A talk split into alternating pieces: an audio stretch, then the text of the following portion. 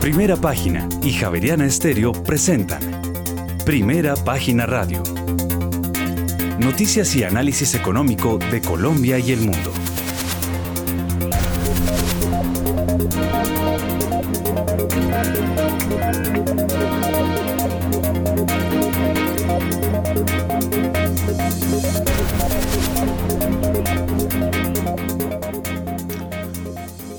Buenos días, son las 6 de la mañana y 3 minutos. Les damos la bienvenida a una nueva emisión de Primera Página Radio. En este jueves 13 de octubre del año 2022 tendremos todas las noticias y el análisis económico de Bogotá, Colombia y el mundo hasta pasadas las 8 de la mañana. Bajo la dirección de Héctor Hernández y Héctor Mario Rodríguez en esta emisión presentamos. El Ministerio de Hacienda ahorrará el 41,7% de los recursos que recaude vía reforma tributaria en 2023 por exigencias de componentes cíclicos de regla fiscal. El porcentaje bajará a 5% en el año 2026 y menores dividendos de Ecopetrol estimados por el impacto de la reforma tributaria equivaldrán al 44,2% de los ingresos por mayores impuestos al sector minero energético en 2024. Y es que desde la compañía se señaló que el impacto de la reforma tributaria sobre Ecopetrol llegará a 12 billones de pesos por año. Y por otra parte, con la radicación de la ponencia para segundo debate del presupuesto general de la Nación para 2023, el Ministerio de Hacienda parece cerrar las puertas a más eh, KGDTs en este 2022. Y la reducción de las tarifas de energía será de entre 4 y 8%. Más de 950 contratos entre generadores y comercializadores fueron modificados. Y por otra parte, Anglo Gold Ashanti, liderada por el colombiano Alberto Calderón, apunta a una reducción del 30% de sus emisiones para 2030, eso a través de proyectos de energía renovable. Y en otras noticias, a juicio disciplinario dos exdirectores del Fondo de Adaptación por sobrecostos del puente Acordeón, recordemos, obra de la española SACIR. Y en los últimos 12 meses al corte de septiembre se han vendido 251.737 viviendas. De este total, el 72% correspondió a vivienda de interés social. 6 de la mañana y 5 minutos tendremos estas y otras noticias hoy en Primera Página Radio. Bienvenidos.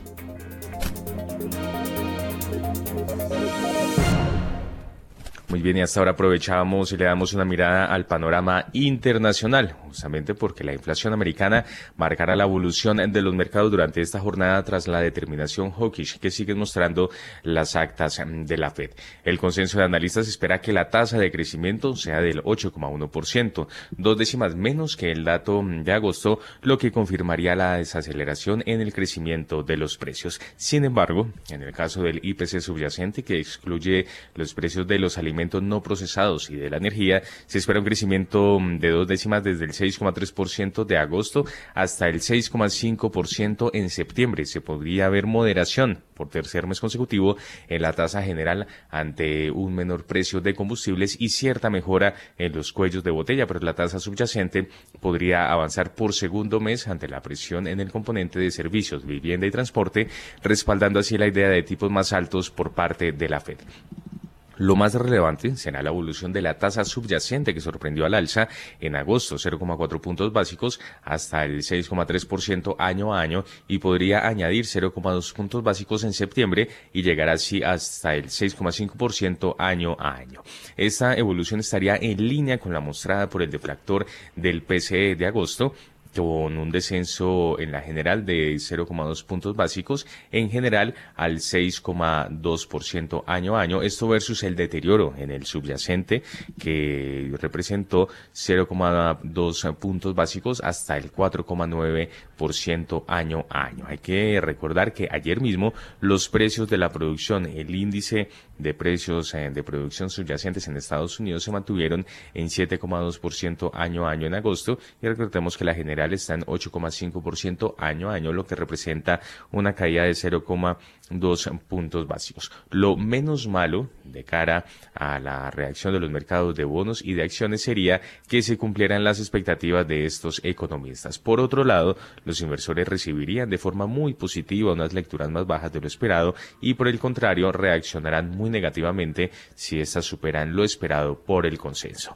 El sector de las criptomonedas sigue intentando recuperar posiciones. El Bitcoin cotiza sobre los 19 mil dólares y el Ethereum ya roza los 1.200 dólares. Ya son las 6 de la mañana y 7 minutos y hasta ahora aprovechamos y le damos la bienvenida. Saludamos a uno de nuestros analistas invitados, Julio César Herrera, quien hasta ahora nos acompaña en esta emisión de Primera Página Radio. Julio César, con un saludo mm, muy especial, agradeciéndole su participación en Primera Página Radio y con un dato de inflación que tiene a todo el mundo y a los mercados con los nervios de punta el dato de inflación de Estados Unidos que se hará a conocer durante esta jornada. Muy buenos días y gracias por estar con nosotros.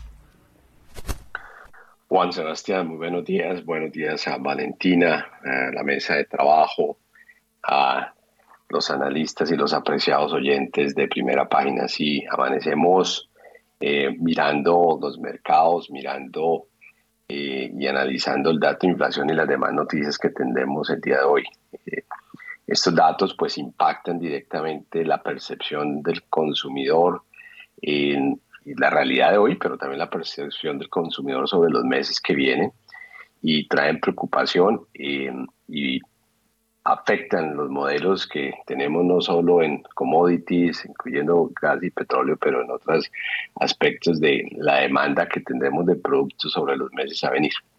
Eh, desde el punto de vista de energía, eh, pues es preocupante porque si ustedes observan, tuvimos una de vuelta, un regreso en precios de petróleo eh, bastante considerable, acercándonos cerca de los 100 dólares, estamos ahorita en los 92 dólares por barril y pues gran parte de ese regreso es el resultado de esa preocupación de que vamos a tener eh, disminución y las proyecciones de demanda eh, de energía y de productos eh, como trigo y otros pues han sido recortadas.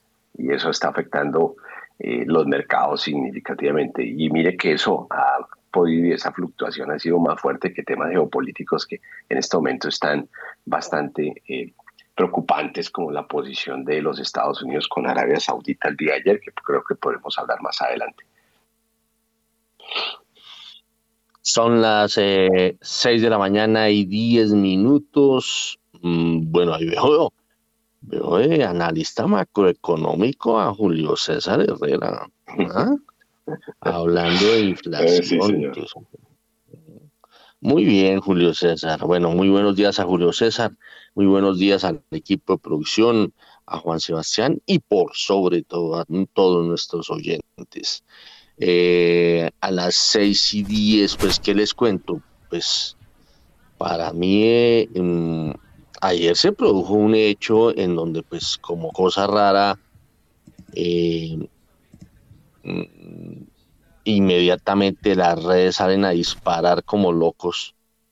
Y, a mí me gustó la forma como responsablemente primera página eh, reportó la situación, que es lo que yo le digo a la gente, muchos de los más, de los centenares de, de la de los más de casi 200 periodistas que han pasado por primera página, eh, lo que uno les dice es, por favor, periodismo, periodismo, no tanta, no tanto comentario, ¿no? Eh, a alguien le tomaba el pelo ayer eh, en una nota personal que le mandé, le dije, mire, es que aquí lo que hay es mucho periodista deportivo, ¿no? Ustedes se han dado cuenta que eh, cuál es el común denominador de los periodistas deportivos. Es mucha opinión y poco periodismo. Es más, 100% opinión y cero periodismo. Y entonces ayer eh, hubo un pronunciamiento del presidente de la República, Gustavo Petro, y, y se tituló con un interrogante, indirectazo de Petro a Ocampo por compra de tierras. Eh, bueno, eso fue, digamos, el mensaje o el título del mensaje. El título de la nota decía, presidente Petro sugiere que hay, comillas, enemigos internos en su gobierno que dicen, por ejemplo, que no se pueden comprar tierras para implementar la reforma agraria. Em, bueno, hay que darle el crédito a Daniel Támara, quien fue el que manejó esto, esta información con seriedad, como toca Entonces, comillas, es un enemigo interno representado por creencias, maneras de pensar, no simplemente por personas que al final lo que producen en concreto es que no se permitan los cambios a pesar de que el presidente quiera. Eso es lo que vamos a vivir. Entonces proponemos la reforma agraria y alguien dice que no se pueden comprar las tierras y entonces entre la discusión pasan dos meses, cuatro meses, ocho meses, un año y se nos fue el tiempo. Eso lo dijo el presidente Gustavo Petro. Eh, pues inmediatamente pues salieron las redes a disparar como locos, ¿no? Eh, en, eh, y el informe de Tamara agrega, dice, algunos analistas consideran que esta declaración es un indirectazo al ministro de Hacienda José Antonio Campo, quien en días pasados advirtió que se tiene claro que no se pueden comprar tierras con TES. Eso no está autorizado. No obstante, dice Tamara en su nota, hay que resaltar que el propio campo aclaró en esa misma intervención que, comillas, la reforma agraria, por supuesto, que debe ser financiada. Si hay compra de tierras, tendrá que ser financiada, dijo José Antonio. Oh, bueno, esto es el entrecomillado de José Antonio con relación a eso. Em, de todas formas, pues en las redes salió a, salieron a disparar durísimo sobre el tema y posteriormente el presidente de la República salió y hizo una claridad. Y yo a alguien le decía, pues, si lo está diciendo el presidente del presidente, no lo está diciendo el, el señor que pasa por la esquina de la casa, no, lo está diciendo el presidente. Dice, descartar indirectazo de Petro Campo por compra de tierras. Presidente Petro descarta enfáticamente que su mensaje sobre trabas para la compra de tierras vaya dirigido al ministro Campo. El comillas, el enemigo interno es el acumulado de normas y pasos hechos en la administración nacional durante décadas para defender intereses particulares poderosos e impedir los cambios en favor de la gente, aclaró el presidente de la República, Gustavo Petro, a través de su cuenta Twitter, de afirmar desde Cardono, Cauca, que hay un enemigo interno que ta, ta, ta, ta, ta. Bueno, entonces, eh, pues el presidente aclaró que no se estaba refiriendo a nadie en particular, sino más bien a toda esa tramitomanía que a veces resulta o surge en las administraciones. Hay que creerle. Si después sale y dice otra cosa o actúa de otra manera, pues se coteja con lo que dijo. Pero no nos vamos a inventar posiciones. A mí, la verdad, me gustó el enfoque del par de notas que escribió Daniel Tamara sobre el tema, con prudencia, con frialdad. Eh, cuando uno tiene que reportar, reportar lo que ve, no lo que no ve. Muy bien, son las 6 de la mañana y 15 minutos. De pronto, más adelante tendremos el audio del presidente Petro y de pronto un informe más completo de Daniel Tamara sobre el particular. 6 y 16. Oiga, yo oí hablando a, a Julio César Herrera sobre inflación y sobre todas esas cosas, pero yo quiero saber cómo va el petróleo. Pues es que fíjese y permítame, yo le confirmo en este momento que el petróleo sube desde sus mínimos semanales y digiere una fuerte acumulación en los inventarios de crudo. Los datos del Instituto Americano del Petróleo, publicados este miércoles, mostraron que las existencias de crudo en Estados Unidos aumentaron en 7 millones de barriles de la semana pasada. Esto generó temores de una demanda lenta en el consumidor más grande del mundo. Se espera además una lectura oficial del gobierno más adelante durante esta sesión. El Brent el petróleo de referencia Brent quiero decir, sube hasta ahora 0,21%, llega a los 92 dólares con 64 centavos el barril, mientras que el WTI sube 0,13% y se cotiza sobre los 87 dólares con 37 centavos el barril. Bueno, ahora sí, Julio César, explíquese, porque pues, ah, hablando de inflación. Bueno, muy bien, no importa. A ver, Julio César Herrera, nuestro especialista en materia petrolera. ¿Esto para dónde va? Muy bien, don Héctor. Eh, Héctor, eh, tenemos que resaltar que tenemos unos momentos muy interesantes de fluctuaciones bastante altas en precios de petróleo. Iniciamos la semana eh, muy fortalecido el Brent, jalando y tendencia más cerca hacia los 100 dólares por barril y hoy estamos en 92 dólares. Y uno dice, ¿por qué tan rápido hemos tenido ese descenso? Cuando ese incremento de la semana pasada estaba fortalecido por dos aspectos principales. Uno, el anuncio que hizo PEC de hasta 2 millones, que dijimos que creemos que va a ser un millón de barriles al día de recorte en su eh, venta de crudo, en su producción, o 1.1, y estaba eh, impulsado también por los temas geopolíticos y cómo Rusia había eh, incrementado su posición agresiva sobre Ucrania y el resto de, Europa.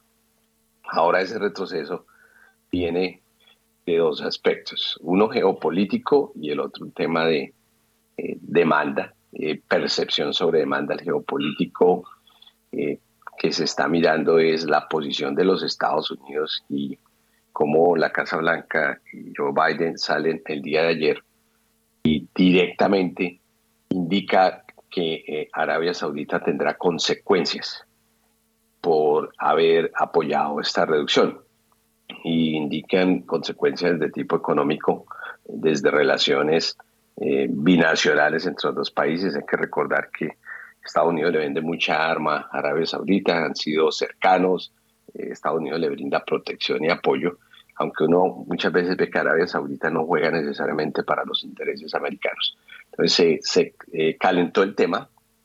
Arabia Saudita responde y dice que le parece excesiva la posición y la medida de la Casa Blanca porque esa decisión de cortar dos millones de barriles fue eh, hecha en conjunto por eh, OPEP Plus, no solo ellos, no solo los árabes, sino todos los países miembros y que está buscando generar ese balance entre oferta y demanda.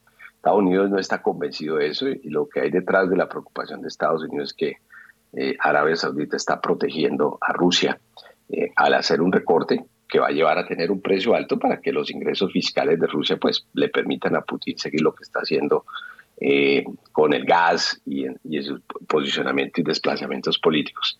A Estados Unidos no le conviene eso tampoco porque vamos a ir a elecciones midterms ahorita, está muy desprestigiado el gobierno, los precios de gasolina vuelven a subir, hay muchas críticas de cómo es posible que Estados Unidos siga exportando cuando en casa se debería dejar esa producción, no solo de petróleo, eh, sino de gas y de productos eh, como gasolina, para facilitar que el consumidor americano tenga un menor precio. Y viene esa tensión política. Eso ha llevado a que, eh, independiente de lo que haga Estados Unidos, que ya ha hablado de decir vamos a reducir exportaciones, se tenga esta reducción porque pues existe temor de realmente qué, qué va a ocurrir en los mercados. Y lo otro es, hablando de inflación, Héctor, y el, tema grande y preocupante, ya se ha visto eh, cómo el gobierno, eh, la Fed y aún eh, bastantes importantes instituciones financieras dicen que sí, vamos a entrar en una recesión que va de seis a nueve meses el, momento de aterrizaje en la recesión total, o sea, estamos a seis meses, eh, si no nueve, tener, pero que va a ser un aterrizaje, como lo dicen, eh, suave, o sea, que sí va a existir, pero que no va a afectar mucho la economía de los Estados Unidos. Yo, verdad, veo los indicadores americanos muy saludables, muy buenos, yo creo que estamos caminando a, tenemos recesión técnica, como ustedes los economistas lo pueden explicar bien, pero eso es lo que le ha hecho a los mercados de petróleo y cuando, como usted me dice, explíquese qué es lo que está pasando, lo que está pasando es que eh, sí ha habido una venta de posiciones futuras, aunque uno ve algo saludable, muchos hedge funds eh, lo que ha hecho es eh, para navegar el, el, incremento en las tasas de interés, la persistente inflación, el mercado de, equity, eh, que aún ese mercado permanece a favor, pues ha migrado hacia eh, adquirir posiciones eh, de crudo y gas. Usted mira varios de esos fondos, están construyendo unas posiciones bastante grandes y ellos mm, también en el corto plazo pues han empezado a cortar sus posiciones, pero algunos de largo plazo han empezado a invertir. Les preocupa la demanda y está mirando qué ocurre en la segunda parte del, del año. Entonces, esa parte es lo que ha hecho que en el momento que ellos se desplazan de posición de largo plazo, más de corto plazo, tenemos esta reducción de precios que estamos viendo en, en, el momento. Y esa es la preocupación y lo que ha llevado otra vez de vuelta donde estábamos hace dos semanas, que es en los bajos 92 dólares por barril para Brent. Muy bien, son las 6 eh, de la mañana y 22 minutos. Eh, nos vamos con las bolsas del mundo. En primera página radio, las bolsas del mundo. Las bolsas de Asia Pacífico cayeron a la espera de conocer el dato de inflación de septiembre en Estados Unidos. Los inversionistas temen un impacto potencial de los datos de inflación en Estados Unidos, esto después de que las minutas de la reunión de la más reciente mm, encuentro de política monetaria de la Reserva Federal del mes pasado mostraran que los legisladores parecían más preocupados por hacer muy poco sobre la inflación que demasiado por ella. El principal índice de la bolsa de Tokio, el Nikkei, bajó 0,6%. El selectivo más amplio, Topix, perdió por su parte 0,7%. 77%. Mantuvo esta tendencia el índice de referencia de la bolsa de Shanghái que descendió 0,3%, mientras que el parque de Shenzhen retrocedió 0,19%. Al cierre de esta jornada el índice Hang Seng de la bolsa de Hong Kong se dio 1,87% y finalmente el Kospi de la bolsa de Seúl cayó 1,8% al tiempo que el índice de valores tecnológicos Kosdaq bajó 2,99%. En Europa sus principales bolsas abrieron su séptima jornada consecutiva de caídas, pero hasta ahora corrigen algunas posiciones. Los datos eh, publicados mm, por Alemania este jueves mostraron que la inflación al consumidor en la economía dominante de la eurozona aumentó 10% anual en septiembre, 1,9% más en el mes, lo que aumentó la presión sobre el Banco Central Europeo para que continúe, eh, continúe endureciendo su política monetaria. Los mercados bursátiles europeos se recuperan en gran medida este jueves con los inversores cautelosos antes de la publicación de los datos clave de inflación de Estados Unidos, así como la continua agitación del mercado en el Reino Unido. El IBEX 35 de Madrid amaneció con descensos del 0,61% y se dio la vuelta y ahora anda en terreno verde. El DAX alemán abrió con caídas del 0,38%, pero ahora sube 0,73%. Por su parte, el FTSE de Londres se deja 0,04%, el CAC 40 de París sube 0,19% y finalmente la bolsa italiana pierde 0,34%. Muy bien, son las 6 eh, de la mañana y 25 minutos. Bueno, mm, ¿cómo está viendo las diferentes plazas, de Julio César, ya que le dio por hablar de macroeconomía, ahora hable del mercado bursátil?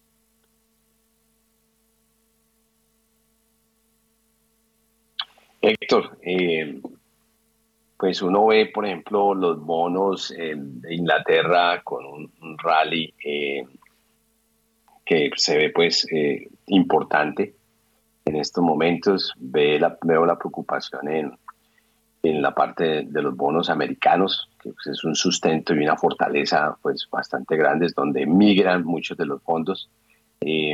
los ingleses, los bonos ingleses están mostrando unas señales de recuperación eh, y venimos de una venta histórica bastante grande eh, con temas de maduraciones de posiciones a largo plazo.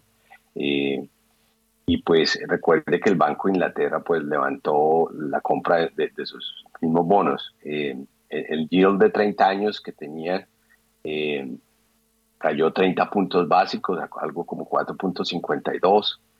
Eh, y pues el mercado eh, a fin del mes de septiembre pues eh, tuvo esta afectación. Ahorita estamos viendo eso que pues da algo de esperanza y fija una posición de que de todo modo los mercados hay mucha liquidez que se está desplazando hacia allí.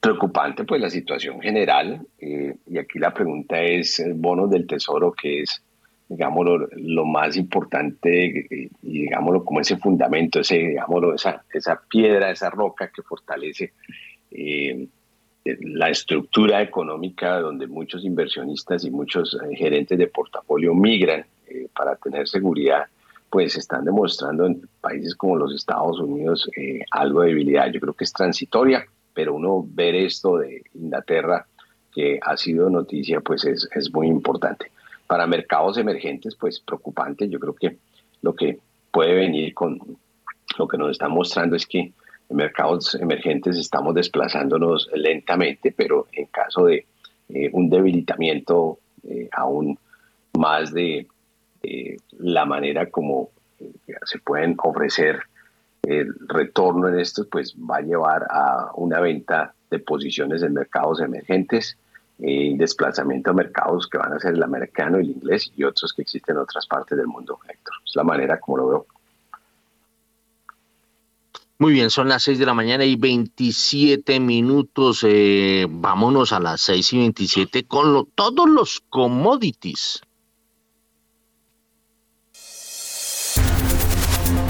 Los precios de los commodities en primera página radio.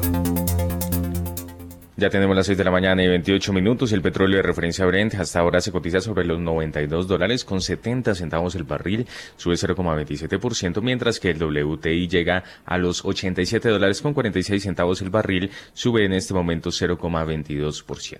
La onza de oro se recupera 0,23% hasta ahora, se cotiza sobre los 1.681 dólares, mientras que la plata llega a 19 dólares con 15 centavos, se recupera en este momento 1,12%. Por su parte, hay que decir que la libra de azúcar no presenta cambio alguno, se mantiene sobre los 18 centavos de dólar la libra, mientras que el café pierde 0,45% y se cotiza en 2 dólares con 8 centavos la libra.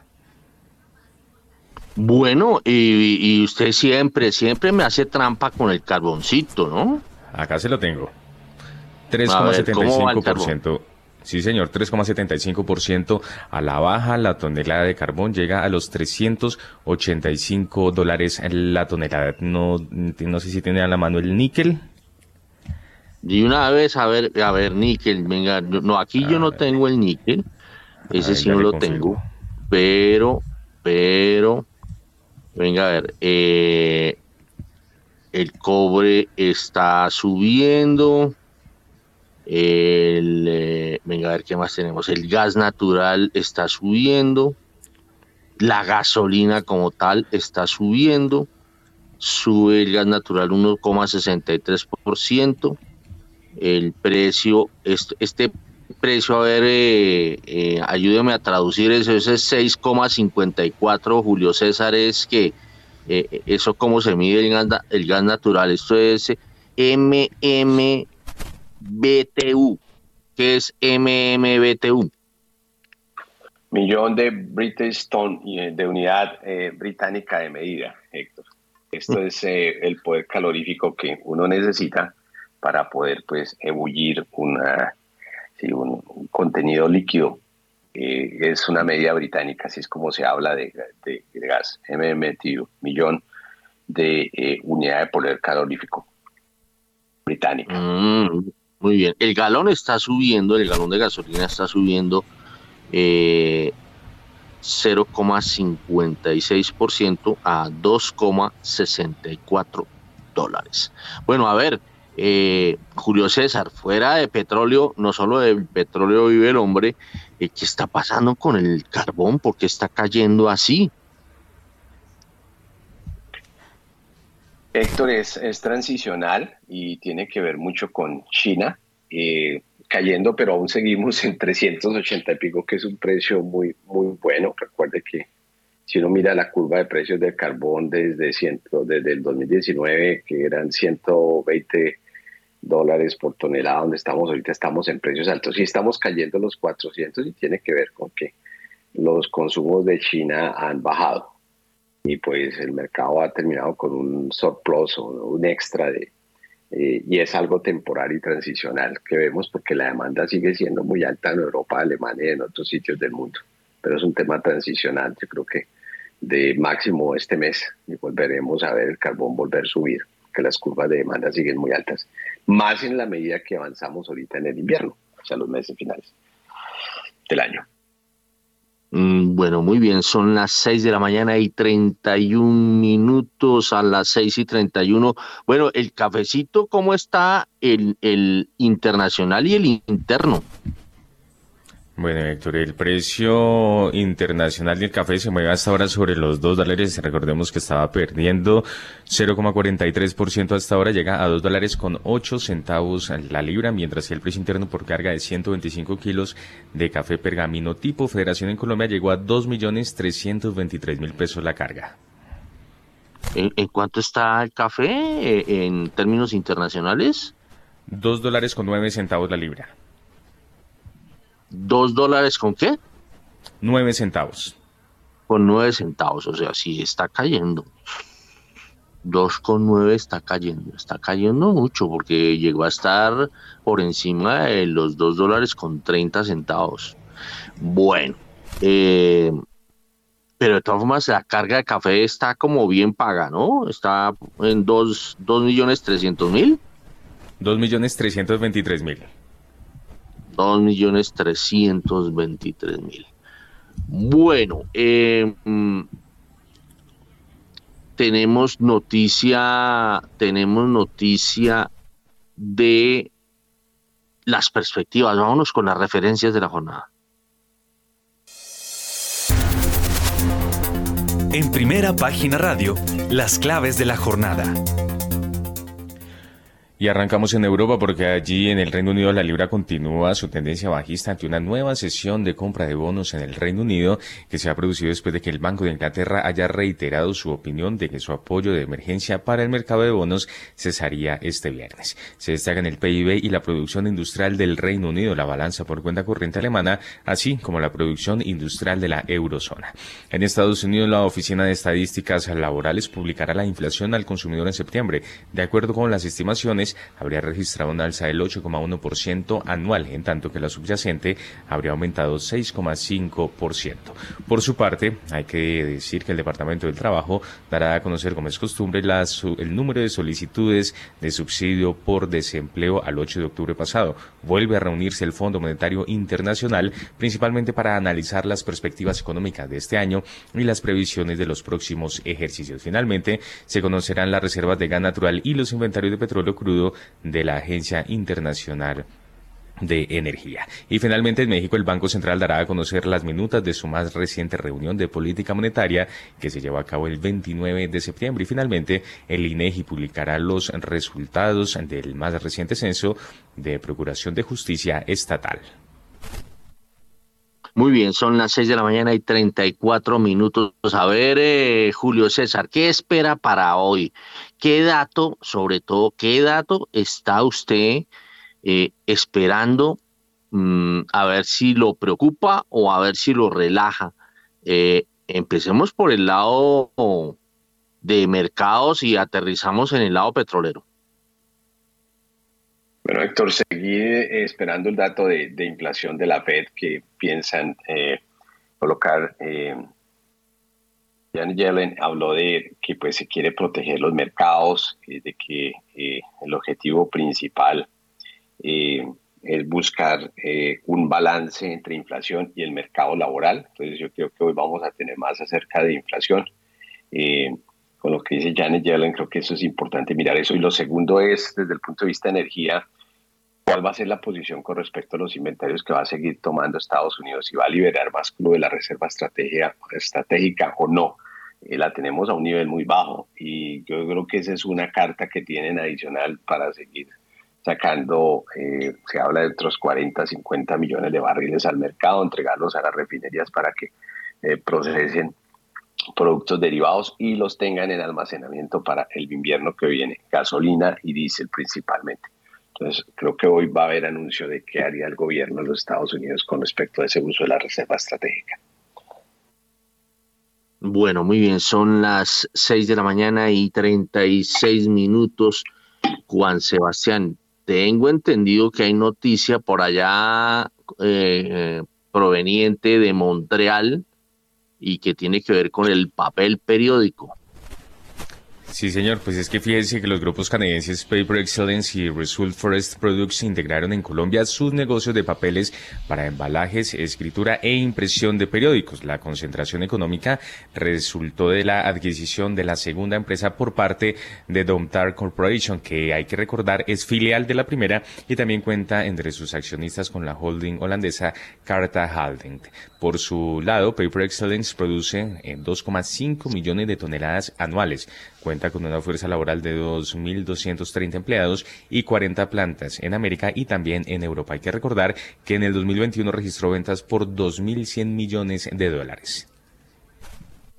Bueno, muy bien, son las 6 eh, de la mañana y 37 minutos y hablando de temas de negocios, hay un negocio que tiene que ver con el Valle del Cauca. ¿De qué se trata, Juan Sebastián? Hablamos justamente de Smurfit Kappa que invertirá 100 millones de dólares para reducir las emisiones, esto en Jumbo, en el Valle del Cauca, una caldera de biomasa de última generación que estará operativa en 2024, será alimentada con recursos orgánicos, la corteza de pino y eucalipto procedente de plantaciones forestales propias del proceso de fabricación de papel y reducirá además significativamente mejor el uso de combustibles fósiles del sitio al tiempo que generará importantes ahorros en sus costos. Bueno, la noticia está fechada en Dublín, ¿no? Irlanda, eh, que habla de Smurfit Kappa, productor mundial en empaques a base de papel. Eh, bueno, invertir 100 millones de dólares es platica, eso es platica. Y bien por el lado del Valle del Cauca y muy bien por el lado de Jumbo. Bueno, venga a ver si ya nos pusimos al día con eh, el tema de tenemos información relacionada con el paquete minero energético. En segundo lo vamos a tener, Héctor. Bueno, mientras eh, llegan esos segundos, venga a ver y miramos, oiga, a propósito de de los pronunciamientos que ha hecho José Antonio Campo hoy el, en su escrito José Miguel Santamaría considera que el ministro Campo es eh, bombero, eh, es bombero ante pues lo que eh, viene pasando dentro del gobierno. Dice Ocampo es el polo a tierra del gobierno lo necesitamos, esperamos que dure y se amañe en el gobierno porque el día que no esté o que, se, o que su credibilidad baje, podremos tener una debacle con un equipo de gobierno poco preparado, según Santa María, y con el ánimo de complacer a un presidente que sigue votando ideas irrealizables a 10.000 metros de altura. Eso dice José Miguel Santa María en un escrito que en un análisis que hace eh, en, primera página. Bueno, a ver, eh, nosotros nos metimos ya a mirar la inflación de Alemania, ¿no? Sí, señor. Eh, aquí dice, los datos publicados por la Alemania del jueves mostraron que la inflación al consumidor en la economía dominante de la eurozona aumentó un 10% anual en septiembre, un 1,9% más eh, de lo que venía, venía haciendo. Eh, ese 10% eh, y, pues mejor dicho, se están codeando las economías europeas con la, con la de los emergentes, en especial con la colombiana, ¿no?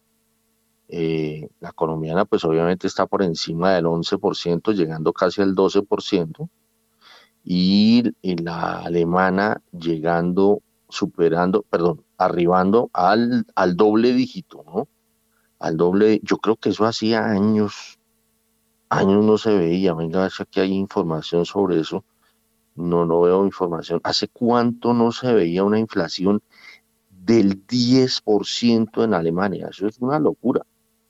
Eso es una locura.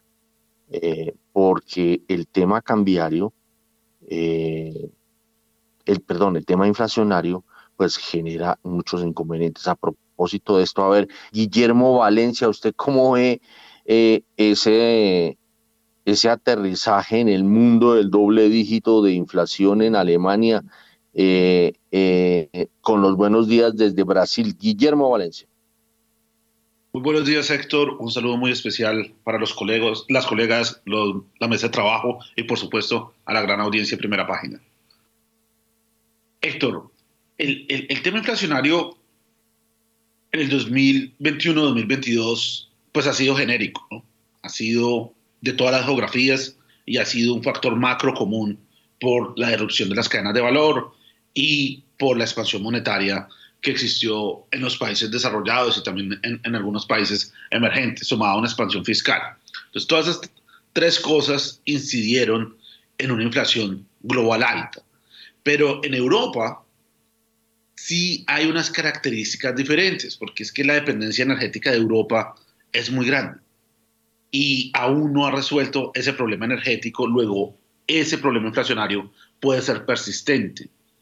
Nosotros no pensamos lo mismo de Estados Unidos, nosotros pensamos que en Estados Unidos la inflación va a corregir en el 2023 y, se empieza a ver por, por, muchas razones que lo hemos citado muchas veces en el programa, que es la corrección del precio de los containers, la corrección de, varias materias primas, incluso el mismo petróleo está corrigiendo que va a tener una incidencia importante en la inflación.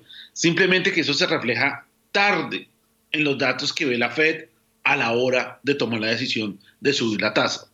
También tenemos una Fed que tiene un propósito claro de dar señales de que va a contener esa inflación y hoy por hoy está afectando la demanda un poco de los Estados Unidos. Tenemos un dólar fuerte que definitivamente está afectando la demanda en los mercados emergentes. Un dólar fuerte que le hace daño a India, un dólar fuerte que le hace daño a China, un dólar fuerte que le hace daño, por supuesto, a Latinoamérica. Y en esa tesis que usted dice de empezamos a ver economías en Europa que empiezan a tener características de mercados emergentes, pues una clara señal de eso es el Reino Unido. El colapso de la libra esterlina, el colapso de los tesoros de Inglaterra y la necesidad de un nuevo liderazgo en Inglaterra, pues muestra que sí estamos en un mundo bien diferente. No, no creería que, que es un mercado emergente simplemente que tratemos de mirar esos niveles de tasa de interés cuando existieron en la historia. Y existieron exactamente en los periodos entre 1950 y 1980. Entonces, son los periodos donde estábamos en un mundo multipolar, estábamos exactamente en una guerra fría, había una competencia por todo, por tecnología, por geopolítica, por el sistema monetario, por commodities. No era claro quién era el ganador. Y cuando uno no sabe quién va a ser el ganador, pues ninguno de los papeles de, los bonos de esos países, pues es una opción. Y cuando uno mira esas situaciones geopolíticas, siempre ha sido mala para los bonos del Tesoro. Y eso es lo que nos está diciendo los precios. Los bonos del Tesoro de Estados Unidos caen hoy el 41%, pero todos los tesoros del mundo están cayendo. El mundo está sin confianza, no creen esos papeles de deuda. Cuando eso pasa, pues es mejor tener el capital en compañías que resuelven problemas que en bonos que uno tenía que confiar en que el Estado se podía mantener en un balance fiscal. Muy bien, son las 6 de la mañana y 45 minutos y ya que venimos desde Brasil, vámonos con las bolsas latinoamericanas.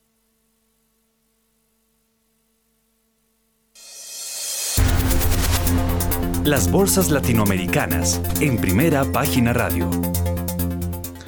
A las 6 de la mañana y 45 minutos, y una vez más los mercados accionarios mostraron un intento fallido al alza, pues volvieron a colocarse en terreno negativo en la sesión de hoy. Destacaron las minutas correspondientes a la última reunión de la Fed, en donde se menciona que la política monetaria restrictiva continuará. Los principales índices accionarios de Wall Street mostraron volatilidad, finalizando con un descenso del 0,33% en el Standard Poor's 500. El Dow Jones registró una baja del 0,10% y el Nasdaq 100 descendió 0,09%. En la región, el índice Standard Poor's de la Bolsa de Comercio de Buenos Aires cerró con un descenso del 0,42%. La Bolsa de Valores de Sao Paulo no operó por ser festivo. El índice de precios y cotizaciones de la Bolsa Mexicana de Valores descendió 0,25%. En Colombia, el índice MSCI Colcap de la BBC bajó 0,36%. El índice IPSA de la Bolsa de Santiago de Chile perdió 1,05% y finalmente el índice general de la Bolsa de Valores de Lima se recuperó en esta ocasión 0,19%. Hay que recordar que Chile subió sus tasas de interés en 50 puntos básicos y llegó al 11,25%. Cabe recordar que el pasado 6 de septiembre el Banco Central subió sus tasas hasta el 10,5%. 75%. El mercado esperaba una subida de 50 puntos básicos para octubre, por lo que la decisión oficial resultó acorde con las expectativas. Muy bien, son las 6 eh, de la mañana y 47 minutos. El vecindario. A ver, veo que está también conectado con nosotros eh, Mauricio Zúñiga. Mauricio, ¿cómo está viendo el vecindario? Eh, veo que todas las plazas cayeron menos Chile. No, perdón, menos Lima. Lima fue la que subió. Eh, corríjame, Juan Sebastián. Está, está en lo cierto, Héctor. Bueno, muy bien. Lima fue la única que subió. A ver, Mauricio Zúñiga y nos ayuda a mirar el vecindario. Buenos días, Héctor. Buenos días para Guillermo, para Julio César, para Juan Sebastián, para el equipo de producción y para la gran audiencia de Primera Página Radio. Eh, sí, Héctor, pues eh, con respecto a la primera pregunta, que la inquietud que usted tenía de cuánto hace que no teníamos una, inflación en Alemania de dos dígitos, le cuento que estábamos eh, usted y yo entrando al primero de bachillerato, como se decía en esa época. Entonces, usted, usted, usted estaría entrando a primero bachillerato, yo estaría entrando a kinder. Usted Creo que si estaba. a, mí no me venga, a mí no me suban ese camión de la década del 50, olvídelo. Estaba en quinto de primaria, yo creo. Estaba a puertas de entrar al, bloque de bachillerato. bueno, eh, bueno entonces, ah, ¿eso, ¿eso es qué año? No, pues estamos hablando de los años 71, eh, 70 más o menos. Bueno, muy bien. Eh, Entonces, siga contando, síganos trayendo sus, sus vivencias de, de joven de primero bachillerato. No, no, no, no. No quiero quitarle rating a la, a la emisora ni a primera página. Entonces, más bien vámonos con los datos del vecindario. Eh, pues obviamente una, una semana un poco, digamos, atípica. Me, me, me trae muy, digamos, mucha inquietud que que la Bolsa de Lima con los problemas de, Pedro Castillo, que está otra vez siendo imputado por la Fiscalía y rodeado, rodeado el Palacio, eh, eh, el Palacio Presidencial está rodeado de ejército y la Bolsa sea la única que está subiendo. Entonces es, muy raro este comportamiento en, en, Perú, pero pues ya estamos acostumbrados a, esa situación porque parece que, que es una economía que está en cierta forma blindada contra los los efectos tanto internos como externos. Eh, de resto, pues Chile, ya lo anunciaba Juan Sebastián, eh, su tasa la sube al 11.25, hay una tendencia eh, de quiebre de la inflación, de que empieza a verse algunas flores floreciendo algo de, que se detiene un poco la inflación. Y el resto de, de bolsas sí, pues de vecindario eh, pues muy normal, pendientes de la, del dato que es súper importante hoy al, y al cual tenemos que hacer mención todo este rato, que es como, como decían algunos analistas, el, la final de la Champions, es el dato de inflación de hoy, o sea, nos vamos a mover con ese dato fuerte, o sea, en menos de una hora ya estaremos viendo, viendo candela o viendo eh, sangre en el ruedo, como dice usted. Entonces, esto es lo que va a mover el vecindario y es lo que vamos a tener de, especial el día de hoy en vivo y en directo. Muy bien, son las 6 eh, de la mañana y 51 minutos. Bueno, eh, Daniel Tamara ya está conectado. A ver, Daniel, cuéntenos la historia así, pero muy periodística de lo ocurrido en torno a eh, pronunciamientos oficiales eh, que pues planteaban en las redes, enloquecen y empiezan a hablar de todo eh, y, y, se especula de todo. Pero como nosotros nos toca hacer periodismo, nos toca es limitarnos a los hechos y a las declaraciones. A ver, Daniel Tamara, muy buenos días.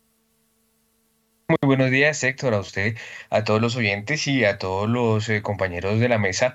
Pues efectivamente, Héctor, el, tema de fondo es, eh, em, al parecer, unas diferencias que hay con el tema de compra de tierras. Eh, digamos que todo empieza em, cuando el, el, ministro de Hacienda asegura que pues no se pueden comprar tierras con test directamente, Em, algo que de pronto contrariaba o iba en sentido distinto a lo que había dicho previamente no solo gente del gobierno, sino el propio presidente, de que estaba la posibilidad de comprar eh, tierras con TES. El ministro de Hacienda argumenta que eso no se puede y precisamente ayer desde Caldono Cauca, donde el gobierno estaba participando en un evento de la Minga, eh, hace una declaración en la que dice que hay enemigos internos que impiden que se materialicen los cambios que quiere el gobierno, como por ejemplo el, el de la compra de tierras diciendo que no se pueden comprar en cierto sentido, lo que usted decía, pues mucha gente en las redes empezó a especular de que era un mensaje indirecto hacia el ministro de Hacienda, José Antonio Campo, en el sentido de que pues Ocampo previamente se había referido a que no se podían comprar con TES. Sin embargo, pues haciendo eh, eh, la tarea, digamos que el, el ministro de Hacienda dijo que efectivamente no se pueden comprar con TES, pero eso no quiere decir de que no se puedan comprar o de que el ministro se esté oponiendo a que se compren las tierras. El propio ministro en esa misma intervención había dicho que la reforma agraria se tiene que financiar. Lo que no se tiene claro es cómo se va a financiar, pero sí hay una voluntad del gobierno y del Ministerio de Hacienda en particular de financiar la reforma agraria. Entonces, si quiere, Héctor, pues escuchemos eh, lo que dijo ayer el presidente y escuchemos lo que había dicho hace unos días el ministro de Hacienda. Entonces, arranquemos con la intervención del presidente ayer en Caldono, Cauca es un enemigo interno, representado por creencias, maneras de pensar, no simplemente por personas, que al final lo que producen en concreto es que no se permitan los cambios, a pesar de que el presidente quiera. Eso es lo que vamos a vivir. Entonces proponemos la reforma agraria y alguien dice, no, no se pueden comprar las tierras. Y entonces entre la discusión pasan dos meses, cuatro meses, ocho meses, un año y se nos fue el tiempo. Entonces, esta es la intervención del presidente y esto fue lo que había dicho días antes el ministro de Hacienda y precisamente la intervención de Ocampo arranca eh, diciendo pues que efectivamente se tiene que financiar la reforma agraria. Escuchemos entonces lo que dijo el ministro. La reforma agraria, por supuesto, que tiene que ser financiada. Eh, por lo tanto, si hay compra de tierras, tendrá que ser financiada. ¿Pero con recursos también que salen de acá o eso, ya va a salir de otra parte? Porque, por ejemplo, el presidente ha dicho que propuso el tema de la emisión de, deuda para eso. No, no, eh, no sé si el presidente dijo eso o no. En todo caso, ya el Ministerio de Hacienda tenemos claro que no se puede hacer. O sea, no se puede comprar tierras con, con TES. Bueno, eh, pues ahí, eh, eh, Daniel, pero, pero ya después, para terminar de aclarar el punto, se pronunció el presidente Petro y hizo claridad sobre lo ocurrido. ¿Qué fue lo que dijo? Sí, pues a través de su cuenta de Twitter precisamente aseguró o aclaró más bien que el enemigo interno al que él se refería es al acumulado de normas y pasos hechos en la Administración Nacional durante décadas para defender intereses particulares poderosos e impedir los cambios en favor de la gente. Es decir, no estaba hablando de una persona en particular, sino de un acumulado de normas que impiden que pues, los cambios se implementen de la forma o con la rapidez que quiere el gobierno. Pero digamos que ya leyendo las declaraciones, bien como lo hizo primera página, pues efectivamente no se podría tratar de un indirectazo al ministro Campo en el sentido de que pues el propio ministro había dicho que la reforma agraria sí o sí tiene que ser financiada.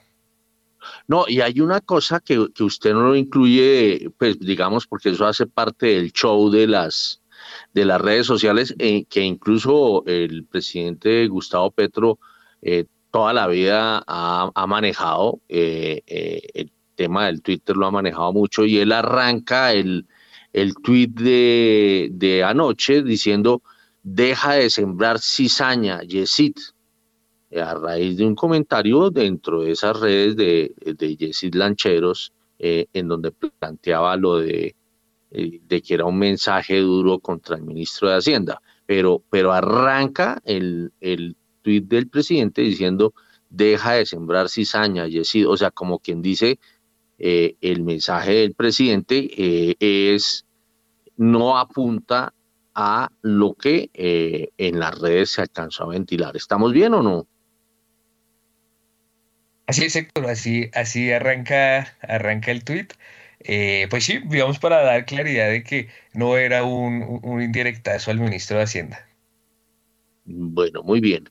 Bueno, pues eh, así son las historias. Lo que pasa es que, pues obviamente, a uno en periodismo le toca es limitarse a lo que, eh, a los hechos y a las fotografías que muestra, eh, las fotografías que muestra la realidad. Uno tiene que limitarse a lo que está observando la realidad. Bueno, a ver, son las 6 de la mañana y 57 minutos. A esta hora ya está conectado Germán Cristancho.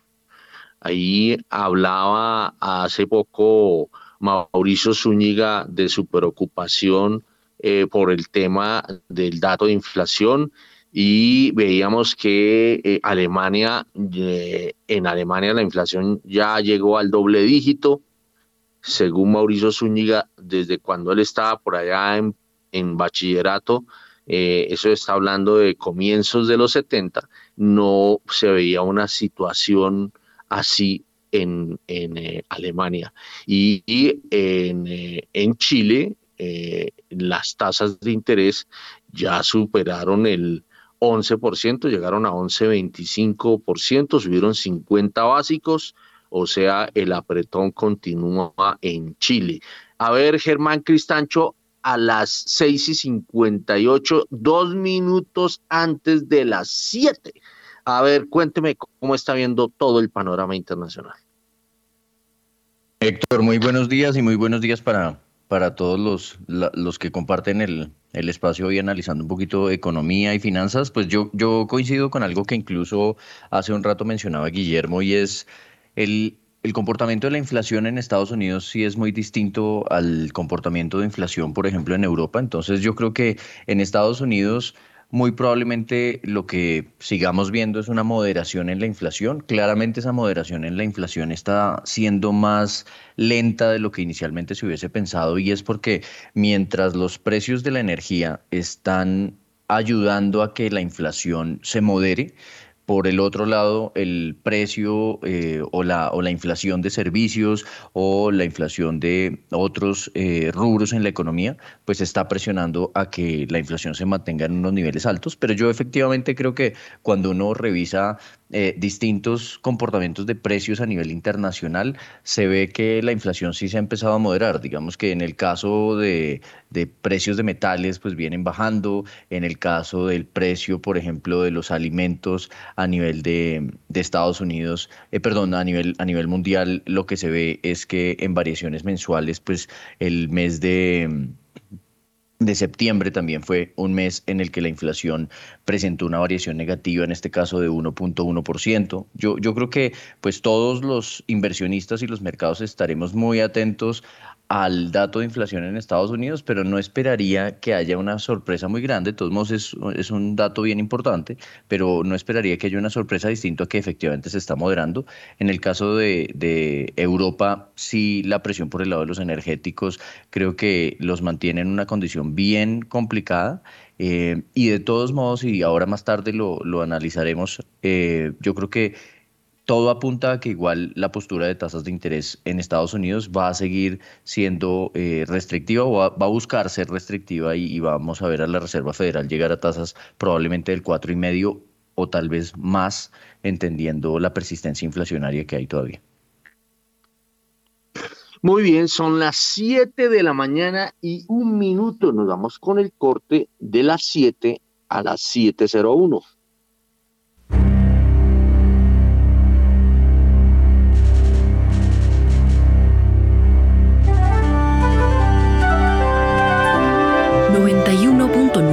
Javeriana Estéreo, Bogotá. HJKZ. 45 años. Sin fronteras.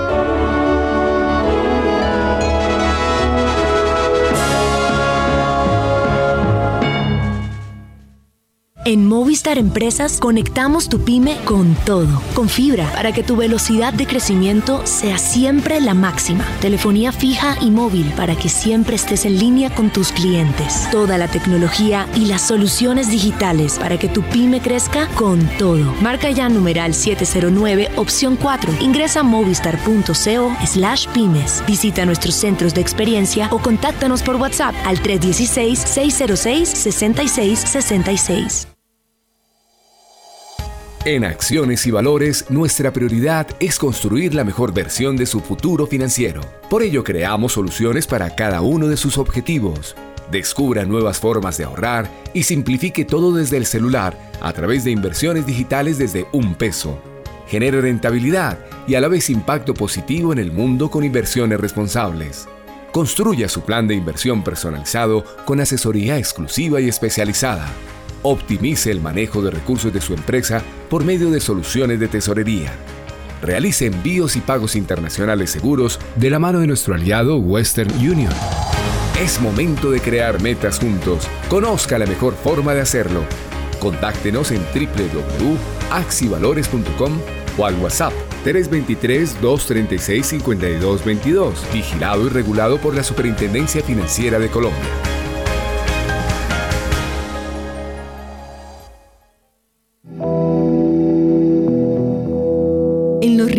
Más remotos del territorio nacional, hay personas cuya vida ha seguido adelante, pese a que el conflicto armado las afectó en el pasado.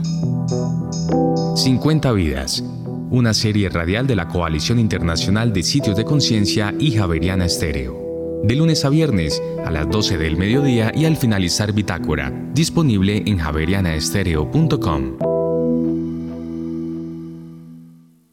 En Movistar Empresas conectamos tu pyme con todo, con fibra, para que tu velocidad de crecimiento sea siempre la máxima. Telefonía fija y móvil para que siempre estés en línea con tus clientes. Toda la tecnología y las soluciones digitales para que tu pyme crezca con todo. Marca ya numeral 709 opción 4. Ingresa a movistar.co slash pymes. Visita nuestros centros de experiencia o contáctanos por WhatsApp al 316 606 6666. Relatos de País, una serie que recoge voces e historias de diferentes lugares de Colombia.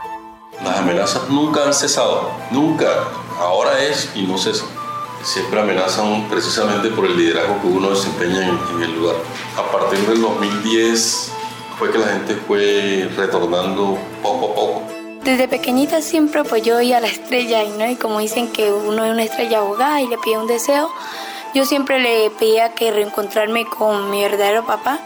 Relatos de País, disponible en javerianaestereo.com.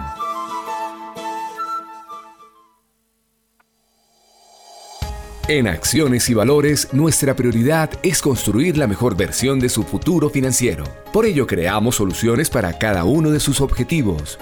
Descubra nuevas formas de ahorrar y simplifique todo desde el celular a través de inversiones digitales desde un peso genere rentabilidad y a la vez impacto positivo en el mundo con inversiones responsables. Construya su plan de inversión personalizado con asesoría exclusiva y especializada. Optimice el manejo de recursos de su empresa por medio de soluciones de tesorería. Realice envíos y pagos internacionales seguros de la mano de nuestro aliado Western Union.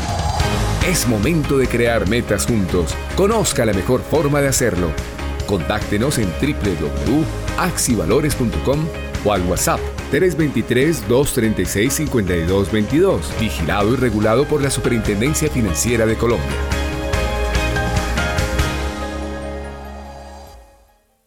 Javeriana Estéreo, sin fronteras.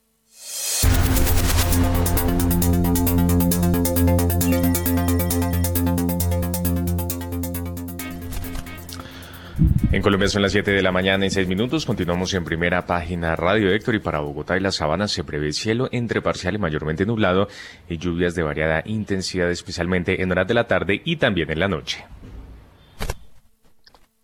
Bueno, son las 7 de la mañana y 6 minutos. Mm, ya usted tiene datos de cómo van los playoffs de la Serie Mundial de Béisbol o no?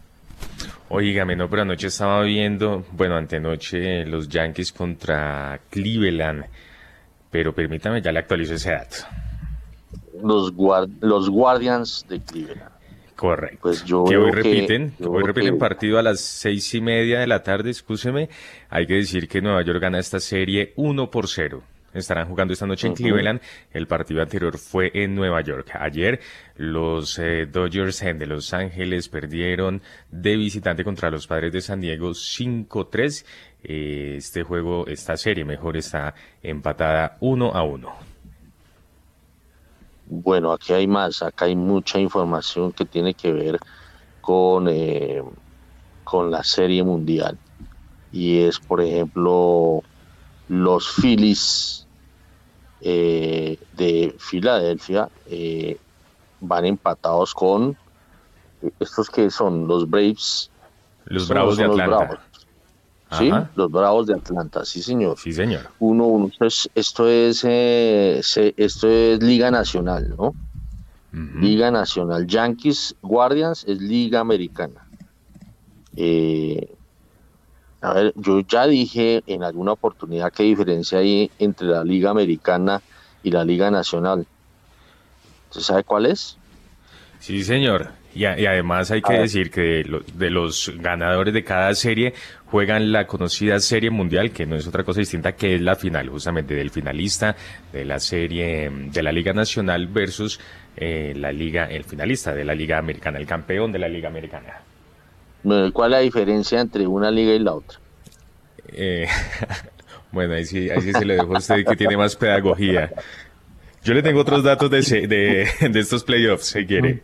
A ver, siga mientras, mientras, eh, a ver si le llega algo a la memoria. A ver.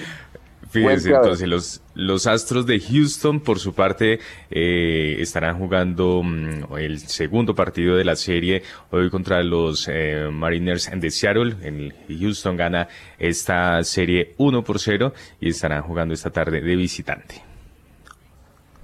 Muy bien, bueno, eh, la diferencia está en que en la Liga Nacional el lanzador batea Ah, el bateador emergente. El lanzador no batea. Existe bateador designado. Es decir, nunca batea el, lanzador. Eh, eso, eso, eso eh, genera una diferencia grande, pues porque eh, por lo general los lanzadores no son muy buenos bateadores, increíble, ¿no? Saben, saben ponchar, pero no saben batear de a mucho. no he visto mucho en la historia historia del béisbol que haya un lanzador que sea un gran, un gran eh, bateador, ¿no?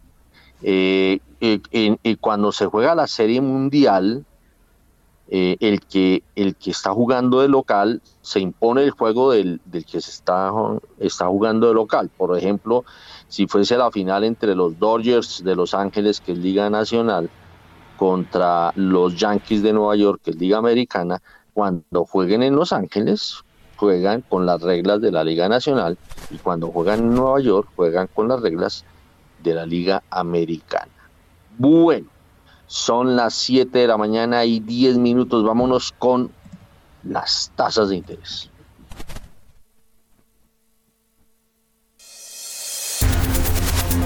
¿Cómo andan las tasas de interés? En primera página radio. La tasa interbancaria para hoy es de 10,03%, estable frente a la tasa vigente del miércoles. Los test con vencimiento en julio de 2024 subieron 4 puntos básicos a 12,08%. Entre tanto, los test con vencimiento en noviembre de 2025 subieron 22 puntos básicos a 12,87%. Los test con vencimiento en junio de 2032 subieron 18 puntos básicos a 13,48%. Los test con vencimiento en octubre de 2034 subieron 16 puntos básicos a 13,45% y los test con vencimiento en octubre de 2050 subieron 23 puntos básicos a 13,64%. La VR para hoy es de 317,6308 unidades y la ETF esta semana es de 11,05%. Bueno, de una vez vámonos con las monedas. En primera página radio, el informe de las monedas.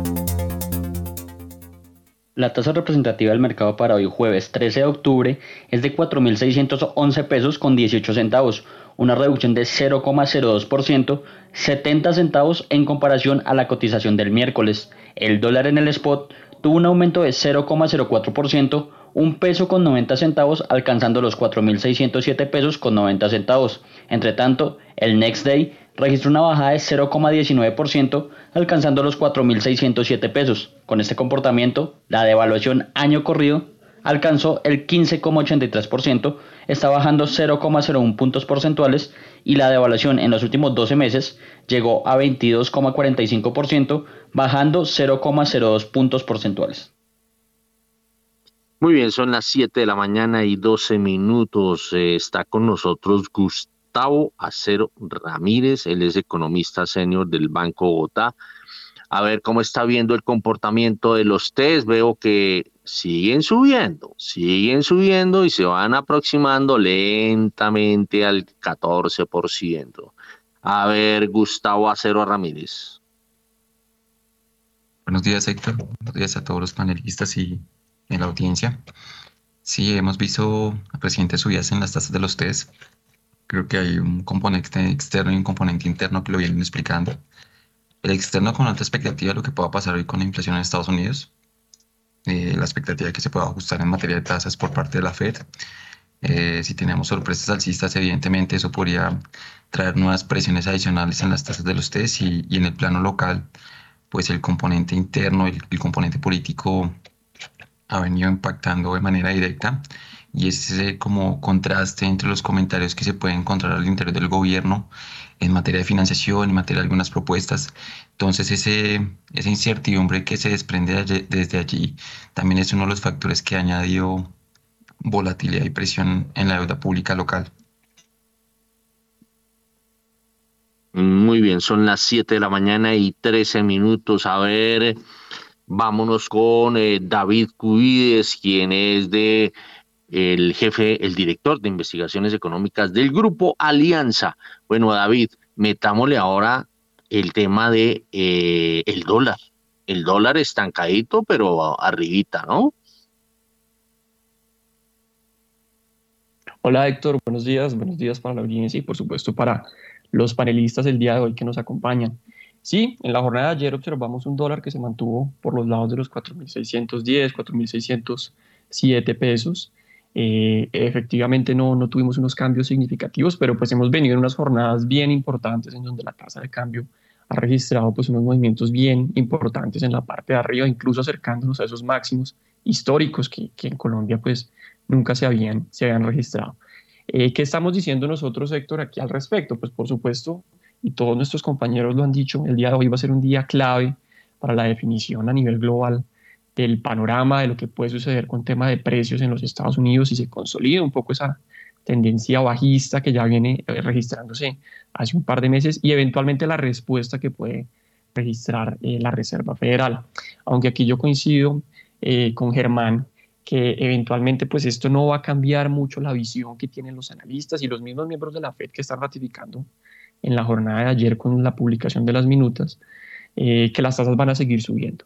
Eh, aquí, digamos, e, eventualmente uno puede empezar a discutir la magnitud más allá de la reunión del mes de, octubre, eh, pero eventualmente, pues en esta reunión probablemente se van a dar 75 puntos básicos. Y aquí el dato, pues nos dejará ver qué tanto la Reserva Federal, más allá de este mes, puede continuar eh, subiendo las tasas de interés. Pero en, principio aquí lo que nos están ratificando los miembros es un compromiso total con el control de los precios y esto eventualmente va a seguir presionando el dólar a nivel global. Eso va a ser muy importante pues también para determinar el movimiento en Colombia. Tenemos un DXY, este indicador que compara eh, el dólar frente a sus pares más líquidos y las monedas más importantes, frente al euro, eh, frente al yen, frente a la libra en unos niveles que siguen, digamos, elevados, a pesar de que se ha moderado en las últimas, en las últimas jornadas, pues tenemos un, indicador de XY por encima de los 112 puntos. Y eso, pues, por supuesto, se traslada también a las monedas eh, emergentes, incluyendo el peso colombiano, y es allí donde hemos visto también unas presiones importantes para, para nuestra moneda. Esto también fue ratificado incluso por eh, Janet Yellen. Ustedes lo mencionaban hace algunos minutos, unos comentarios que ofrece eh, la secretaria del Tesoro en los Estados Unidos diciendo, mire, este problema del dólar fuerte, porque ya incluso se ve como un problema a nivel global, también está castigando a emergentes y eventualmente como, como país tendremos que empezar a, a pensar algunas políticas para eventualmente ayudar a, estos, a estos países que están sufriendo con unas monedas cada vez más débiles frente a la divisa norteamericana. Entonces, Aquí a manera de resumen, Héctor, con esta intervención pues tenemos un, dólar que se mantiene fuerte, en el caso de Colombia incluso pues alejándose un poco de sus pares latinoamericanos, pero en principio pues también vemos una presión alcista y vamos a ratificarlo el día de hoy o no con esa publicación del dato de inflación estadounidense. Bueno, lo que uno tiene que mirar, eh, porque pues eh, todos estos comportamientos de los indicadores en el mundo están todos muy atados al comportamiento de los precios. Y, lo que uno a uno le queda difícil entender es que eh, eso no se va a resolver tan fácil. Mm, eh, toca una medida combinada de, digamos, de tasas hacia el interior como para aplacar expectativas, pero uno sabe que mientras siga la turbulencia afuera, pues es, no va a ser fácil el descenso de, las, de la inflación. Y mientras la inflación no logre eh, apaciguarse, eh, pues obviamente los precios, eh, mm, por lo menos en Colombia, no hay, mucho importado, hay mucho producto importado lo que va a llevar es a que la inflación se siga manteniendo. Entonces es, es una situación bastante sui generis. A ver, eh, Germán Cristancho, de jefe de investigaciones de eh, Da Vivienda Corredores, eh, la fórmula mágica, ¿qué tanto de adentro y qué tanto de afuera es la pócima que se requiere? Pues Héctor, yo creo que de todos modos lo que estamos viendo en el mundo es que el esfuerzo que se tiene que hacer en materia de controlar o de contrarrestar las presiones de demanda, o, empezaría más bien diciéndole, la inflación en este momento tiene presiones tanto por el lado de la oferta como por el lado de la demanda. Eh, ¿A qué voy? A que efectivamente tenemos restricciones de producción a nivel mundial en distintos frentes, restricciones todavía de oferta en muchos frentes, en fertilizantes, en, distintos alimentos, cereales, en el frente energético. Incluso ustedes han visto que recientemente pues también la OPEP anunció recortes en su producción. La capacidad de producción y la oferta de bienes y servicios a nivel global tiene una restricción importante y eso se está dando en un entorno en el que la demanda, el consumo sobre todo y sobre todo la parte del consumo de los hogares sigue estando muy fuerte. En el caso colombiano eso se ve reflejado en que el crecimiento del crédito, por ejemplo, de la colocación de crédito, sigue siendo muy buena en términos eh, anuales y sigue, aunque ha empezado a mostrar algo de moderación, realmente sigue siendo muy fuerte, sigue siendo muy buena a nivel internacional o a nivel de Estados Unidos, por ejemplo, eh, en la medida en que se mantiene fuerte el mercado laboral, eh, en la medida en que se ve que todavía el gasto de los hogares se mantiene fuerte, el esfuerzo que se tiene que hacer es, es doble en el sentido de no hay una solución mágica en este momento, una solución inmediata para aumentar la producción y la oferta de bienes y servicios, por lo tanto tengo que frenar la demanda y llevarla a un punto en el que trate de equipararla con la oferta disponible en el mundo y eso básicamente lo que significa, Héctor, es que estamos entrando en un entorno global en el que a pesar de que se proyecta que economías como Alemania o como Italia van a tener una recesión el, el otro año y que incluso podrían ya estar eh, presentando contracciones económicas. En Europa muy probablemente la recesión... Em, ya la estamos, ya la estamos sintiendo o se va a sentir de una manera más fuerte en el año 2023. A pesar de ese entorno y a pesar de que efectivamente se puede presentar una condición de, desaceleración fuerte simultáneamente en Estados Unidos, eh, una desaceleración que se ha presentado en China, el esfuerzo que tienen que hacer los bancos centrales vía tasas de interés sigue siendo muy significativo y vuelvo a insistir en que este esfuerzo es aún mayor entendiendo las restricciones de oferta que hay. En el caso, perdón, en el caso colombiano, eh, lo, que nos, lo que nos presiona aún más el contexto es el factor de tasa de cambio y, y pues distintas variables que pueden afectar la misma tasa de cambio, como puede ser incluso la prima de riesgo. ¿A qué voy? A que si en Colombia la prima de riesgo sigue subiendo como lo ha venido haciendo, eh, y si usted comparara la prima de riesgo de Colombia en dólares a cinco años frente al promedio de la prima de riesgo a ese mismo periodo en Latinoamérica, en este momento Colombia está teniendo una prima de riesgo de casi unos 160 puntos básicos por encima de América Latina. Eso tal vez solo se observó hacia el año 2004 o 2005. Eso al final también termina presionando las tasas de interés porque es lo que hace que en materia, por ejemplo, de tasa de cambio, Colombia sea mucho más sensible a los flujos y que una subida muy fuerte de la tasa de cambio pueda llegar a impactar la inflación y eh, eh, de alguna otra forma ponga en riesgo los objetivos del Banco Central. Entonces yo creo que hay muchos factores, tanto internacionales como locales, pero localmente, eh, si uno ve, por ejemplo, las expectativas que tiene el mercado financiero, no, no, no estoy hablando de encuestas, sino, por ejemplo, las expectativas implícitas en la curva de IBR, el mercado está incorporando una posibilidad de que las tasas de interés en Colombia lleguen a niveles cercanos al 12%. Es más o menos ese el nivel que, el mercado está previendo. Eh, y pareciera probable, pareciera probable, pero además eh, de eso va a depender un poco de, cómo evolucionen, como le digo, temas como el crédito en, materia local y eh, la tasa de cambio, aunque yo sí creo que la economía, tanto global como local, pues está apuntando a que en el año 2023 va a tener una moderación significativa. Bueno, hablando de inflación, me llamó la atención dos hechos eh, que se registraron ayer. A ver, eh, Daniela Tobón, ¿cuáles fueron esos dos hechos? Vámonos con el primero.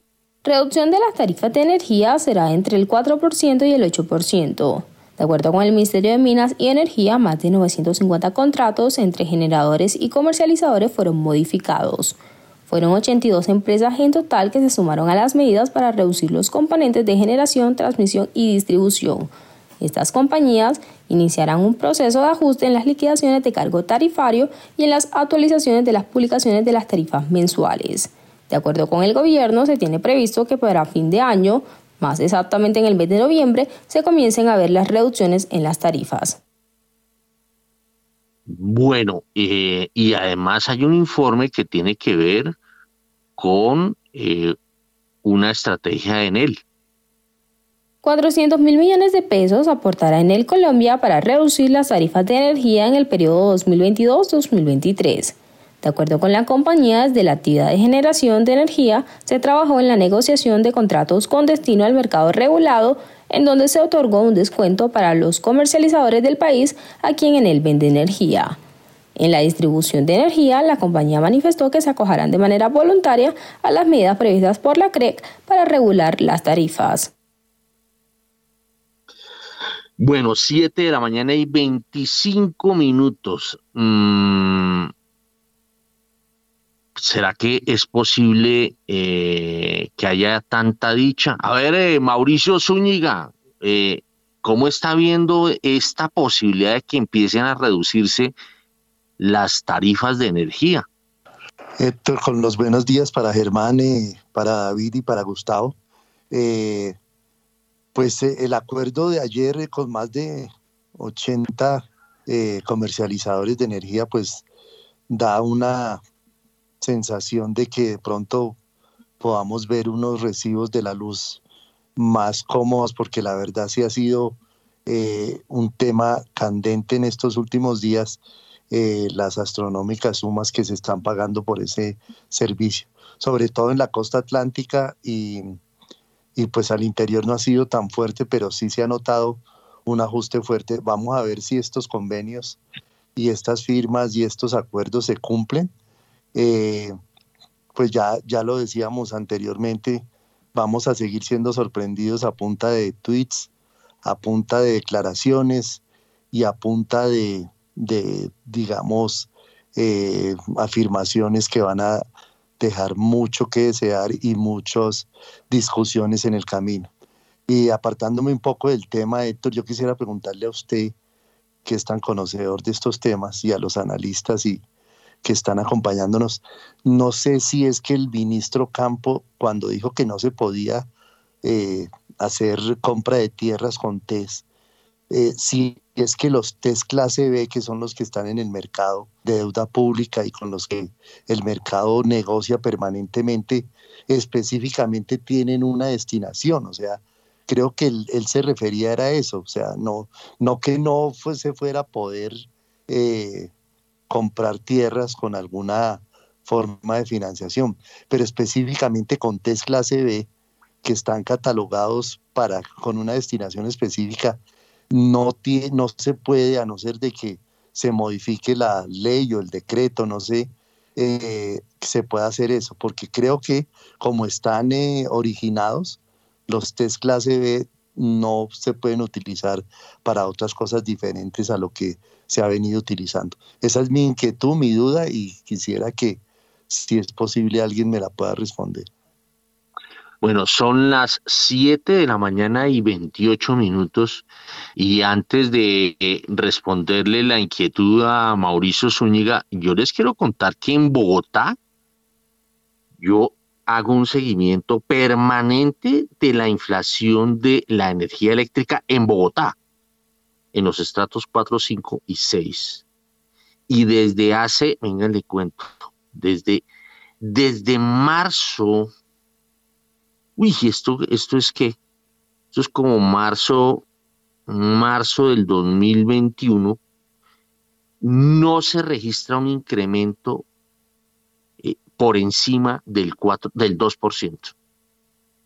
Eh, además, los incrementos son exactos. Usted agarra los recibos y hace la variación y el incremento es exacto.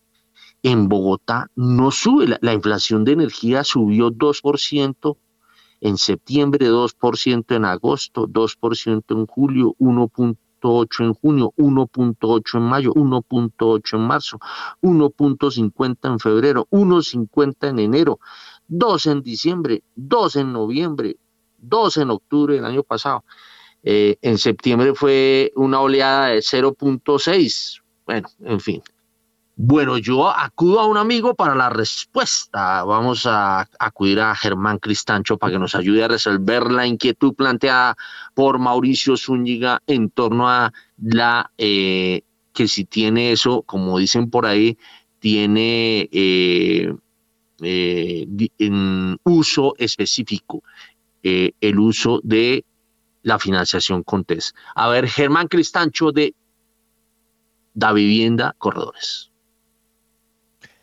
Héctor, yo, yo lo primero que, diría es, seguramente debo revisar en detalle como para, para tener total claridad al respecto, pero sí creo que, que debería estar muy relacionado con la destinación que tienen los títulos TES clase B en Colombia, que son títulos que se emiten para financiación del gobierno nacional en sus, en sus necesidades fiscales y en sus operaciones de la tesorería y, de, la Dirección General de Crédito Público. Entonces, eh, esta destinación específica o ese pago con TES en una compra de tierras o, o transacciones por el estilo, pensaría que efectivamente no, no necesariamente se puede hacer de esa forma eh, y por eso el ministro es tan claro diciendo la ley no lo permite y no podemos hacerlo, em, pero también creo que queda sobre la mesa que efectivamente pues son compromisos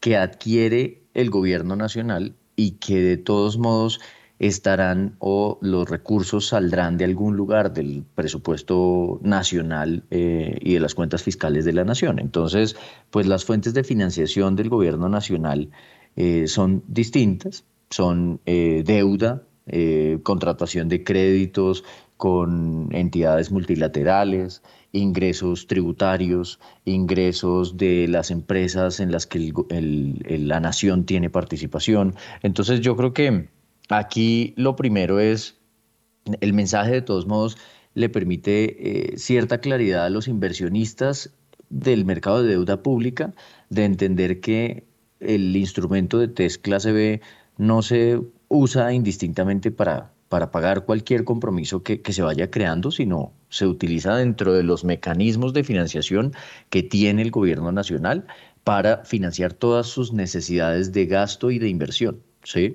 Eh, y por eso creo que efectivamente debería un poco ir la razón por ahí, en que no funciona como un mecanismo de pago directo, sino como un mecanismo de financiación para las eh, transacciones o, las necesidades que tiene el gobierno nacional. Lo cual no quiere decir, y por eso le decía que que quisiera de todos modos, y es algo que voy a revisar más en detalle como para tener total claridad al respecto, pero lo cual no quiere decir que indirectamente los, los recursos em, del que utiliza el gobierno nacional pues no provengan de la emisión de deuda pública o de contratación de, de créditos. Aquí yo creo que también es importante entender eh, y, ahí es donde, si se dan cuenta, han estado eh, apareciendo la mayor cantidad de preguntas recientemente y es que habíamos estado o hemos estado concentrados en la reforma tributaria y en cuánto puede recaudar la reforma tributaria, pero las preguntas bastante importantes están por el lado de cómo se van a ejecutar eh, o a gastar los recursos que provengan de la reforma tributaria y cómo es ese frente de gasto. Si bien ya se conoce el presupuesto general de la nación, hay iniciativas de reforma agraria, de, la paz social y distintos frentes de gasto en los que yo creo que todavía eh, vamos a, tener que obtener más información para tener claridad sobre qué va a pasar finalmente con las cuentas fiscales del país. Y, lo digo porque, por ejemplo, en la rueda de prensa de presentación de, la reforma tributaria, en donde pasó en, primer, en, su primer debate, eh, una pregunta muy clara que le hacía yo al, al ministro era justamente qué tanto de los recursos de la reforma tributaria se van a utilizar para pagar deuda y déficit fiscal. Y él claramente pues respondía algo que, que si bien es, es, cierto y decía pues el presupuesto general de la nación no puede estar desfinanciado, nosotros eh, lo vamos a, eh, ya lo teníamos financiado y lo, y lo tenemos contemplado dentro de la estructura de, de deuda y de déficit de la nación, em, pues básicamente no, no, no queda tan claro de si ese recaudo adicional se va a destinar totalmente a nuevos gastos dentro de los cuales estarían, por ejemplo, este tipo de transacciones de las que estamos hablando o eh, alguna parte de esto se va a destinar efectivamente a contribuir a disminuir el nivel de deuda como porcentaje del PIB y el nivel de déficit en aras de cumplir la regla fiscal. Entonces yo creo que, que va por ahí, pero sin duda eh, voy a revisar eh, mejor el, detalle de, esta, de esta condición y esta respuesta que, que el ministro dio frente a ese tema. Bueno, son las 7 de la mañana y 35 minutos. Juan Sebastián, tenemos última hora con, con la inflación de Estados Unidos. Última hora, en primera página radio.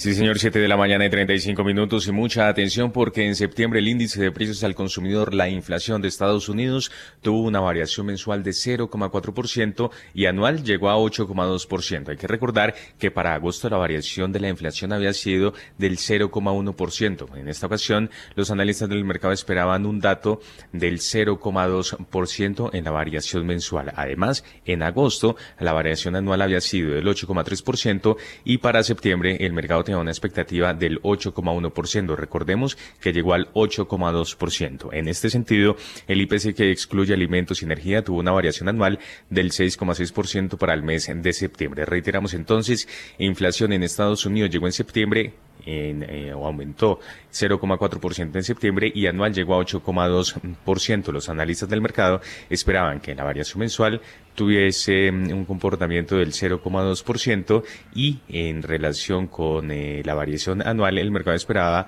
que fuera del 8,1%. Bueno, a ver, eh, David, Cuides, jefe de investigaciones económicas de Alianza, del Grupo Alianza. ¿Cómo recibe usted este dato? Pues Héctor, resulta un poquitico más alto de lo que se estaba esperando el mercado, como lo mencionó Juan Sebastián.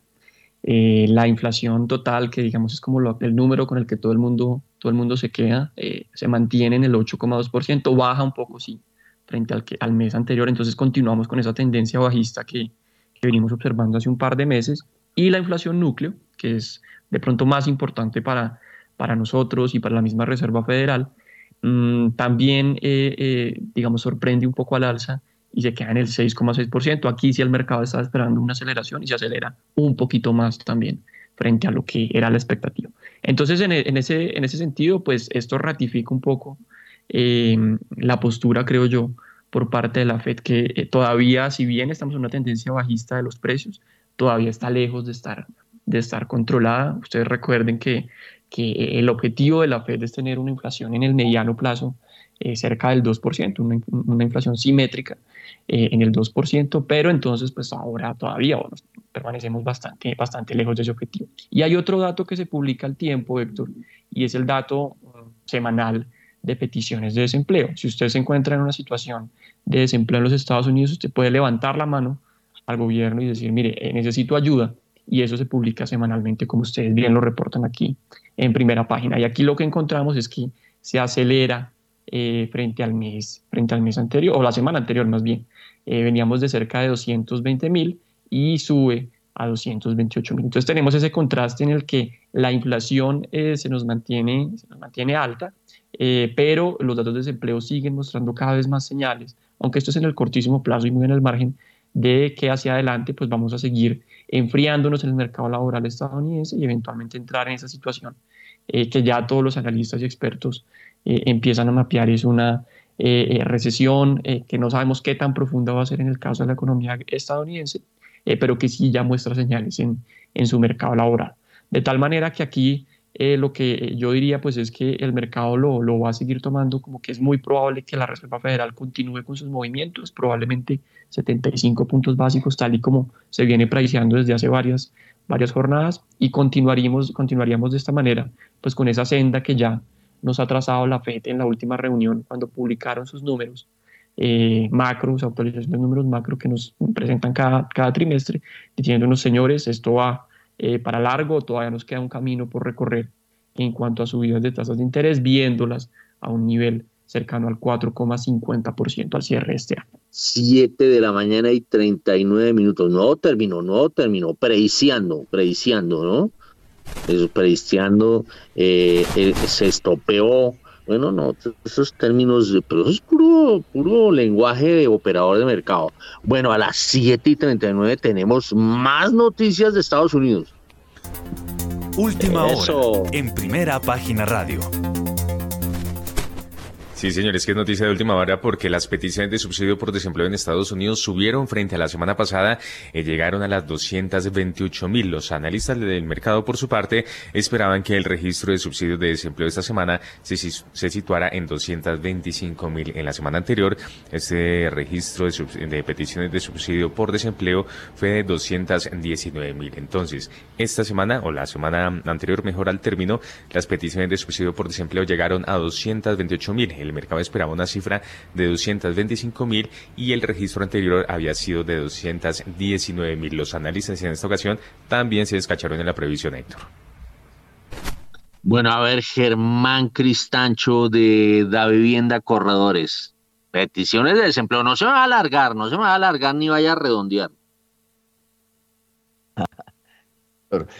Eh, no, realmente ese, dato me parece que no, presenta una variación muy grande. Realmente, si uno ve las peticiones iniciales, esta vez se ubicaron en 228 mil, la semana anterior alrededor de 219 mil y los reclamos continuos en 1.368.000. Entonces, pues creo que, es muy, muy parecido a lo que habíamos visto en la semana eh, previa. Entonces, yo creo que ahí no está el cambio grande. Creo que donde sí puede haber una diferencia importante es que al igual que estos datos también se publicó recientemente, pues a las siete y media, el crecimiento de salarios en términos reales y esa variación se ubica alrededor del menos 3%. Y cuando uno se pone a revisar realmente lo que, lo que relevante es que el crecimiento de los salarios en Estados Unidos en todo el año 2022 ha sido negativo. Eh, eh, insisto, en términos, en términos reales, descontándole la inflación. Así que yo creo que esto también es parte de los argumentos que apunta a que la economía va a empezar a tener deterioros en el frente de gasto de los hogares porque la capacidad adquisitiva se ve erosionada por una inflación que sigue estando alrededor del 8%. Eh, 8%. Muy bien, son las 7 de la mañana y 42 minutos. A ver, eh, vámonos con Gustavo Acero Ramírez del Banco de Bogotá. ¿Cómo recibe usted este par de datos de Estados Unidos? Héctor, en, el caso de la inflación, sí, una leve sorpresa alcista. Posiblemente vamos algo de, estamos viendo algo de presión en los tesoros. Posiblemente ese ruido se transmita a los activos locales. Eh, pero llama la atención el tema de inflación núcleo. Eh, como bien se mencionó hace un momento, eso lo que nos muestra son las presiones de demanda que más allá de la corrección que se pueda dar en el precio de los combustibles y las menores presiones por, el tema de petróleo, siguen evidenciándose presiones eh, por el lado de la demanda.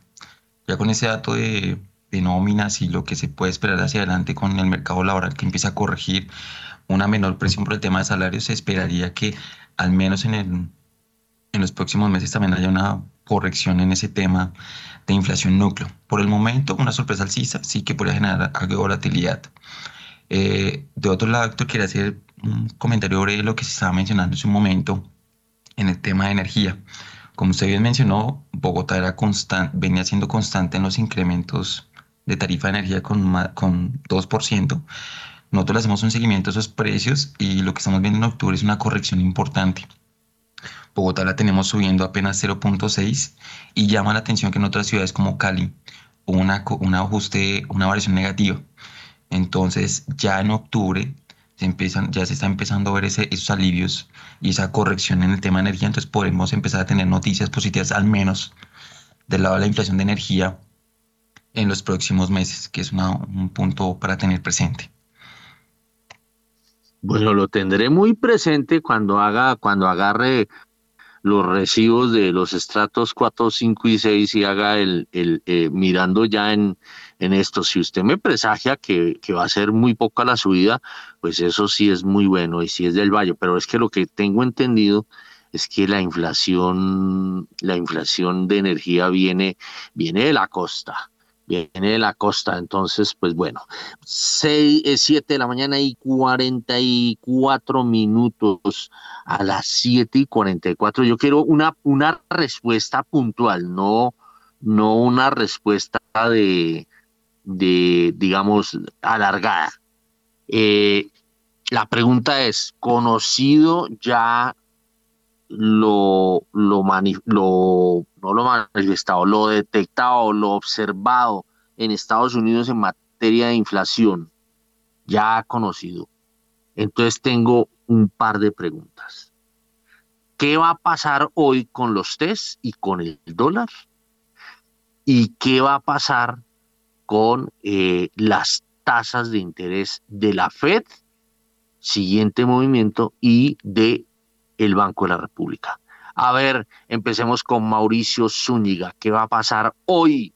Hoy, pero puntual. ¿Qué le va a pasar al dólar? ¿Para arriba, para abajo? ¿Qué le va a pasar a ustedes? ¿Para arriba, para abajo? ¿Qué le va a pasar a las acciones? ¿Para arriba, para abajo? Y de una vez me da el datico de eh, siguiente movimiento en materia de tasas de la Fed y del Banco de la República. A ver, pero puntual, tiene 15 segundos. Pues Héctor, lo primero que hay que decir es que es un masazo para los, mm, digamos, algunos eh, analistas que estaban optimistas con que de pronto este dato de, la inflación en Estados Unidos saliera, saliera algo mejor de lo que estaban esperando.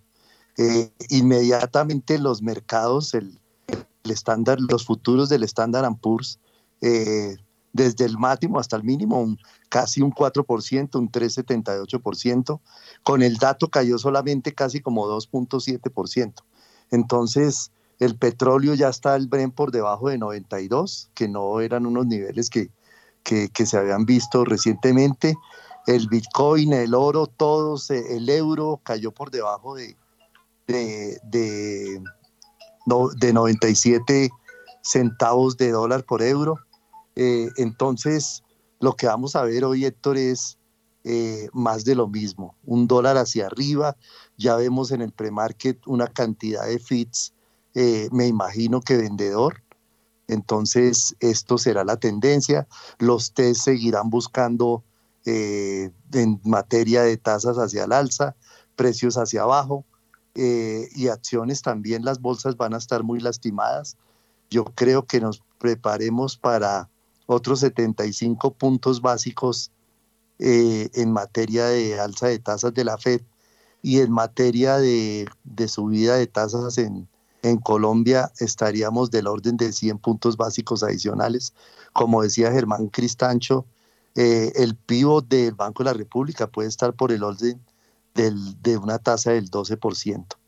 Entonces, una gran sorpresa. No, me redondee más, don Mauricio, porque ya eh, dice que 15 segundos. ¿Ah? ¿Usted qué opina? Bueno. Bueno, apretón fiscal, apretón fiscal, me he dicho eso. Vámonos con Germán Cristancho a ver si es tan capaz de eh, disminuir ese récord de Mauricio Zúñiga. Pero es que Héctor, usted quiere que le responda a uno 15 preguntas en, 10 segundos. Si, yo fuera, yo le respondería en 15 segundos. Si quiere, hacemos la prueba. Vea, yo creo que el dólar y los TES hoy van a tener presión al alza. De hecho, el DXY y los tesoros a dos años están teniendo una reacción al alza importante. Entonces, creo que eso va a presionar los activos locales. Y en materia de tasas de interés, lo que yo le decía, yo creo que se sigue viendo que hay persistencia eh, en la inflación y por lo tanto la decisión de la Fed va a ser una subida de 75 puntos básicos. Hoy en buena parte lo que explicó que la inflación se mantuviera al alza fue que servicios eh, explica una variación casi del 4% en los últimos 12 meses. Y en Colombia creo que, de acuerdo, un incremento de 100 puntos básicos en la próxima reunión. Bueno, a ver, eh, nuestro estimado David Cubides del grupo Alianza. Pues Héctor, yo, yo suscribo para, para ceñirme a los tiempos, suscribo lo que ha dicho Mauricio y lo que ha dicho Germán.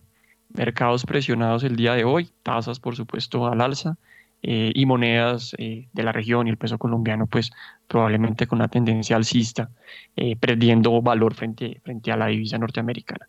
Eh, nosotros, nuestro, nuestro call, estamos esperando un 100 básicos en este, en este mes por parte del Banco de la República, por supuesto, y un movimiento final en el mes de diciembre eh, de 50 puntos básicos. Eso es lo que estamos viendo, 11,50% al cierre este año. Y bueno, la Fed, yo ya lo he mencionado, eh, creo que se continúa pues observando 75 puntos básicos o se consolida esa visión de 75 básicos en esta reunión. Muy bien, son las 7 eh, de la mañana y 50 minutos. Gustavo Acero.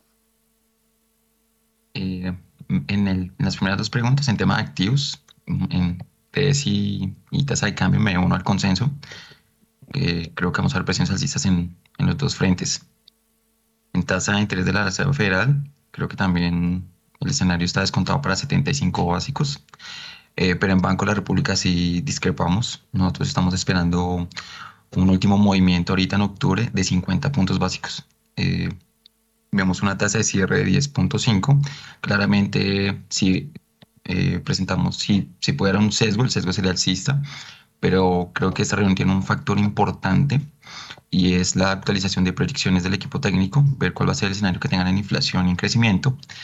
Eh, luego viene la pausa en noviembre y ya para diciembre creo que el, el contexto macroeconómico, tanto local como internacional, habrá cambiado de forma eh, relevante, con un mayor peso a lo que se pueda dar en, en temas de la desaceleración de la economía y con la inflación que ya empezaría a corregir. Bueno, muy bien, son las 7 eh, de la mañana y 51 minutos. A ver, Mauricio Zúñiga pidió la palabra, hermano. No, solamente para ratificar lo, lo dicho, Héctor, ya en el premarket tenemos eh, puntas de 4.630 por el bid, 4.660 por el offer. O sea, para arriba. esto es para arriba. Total, sí.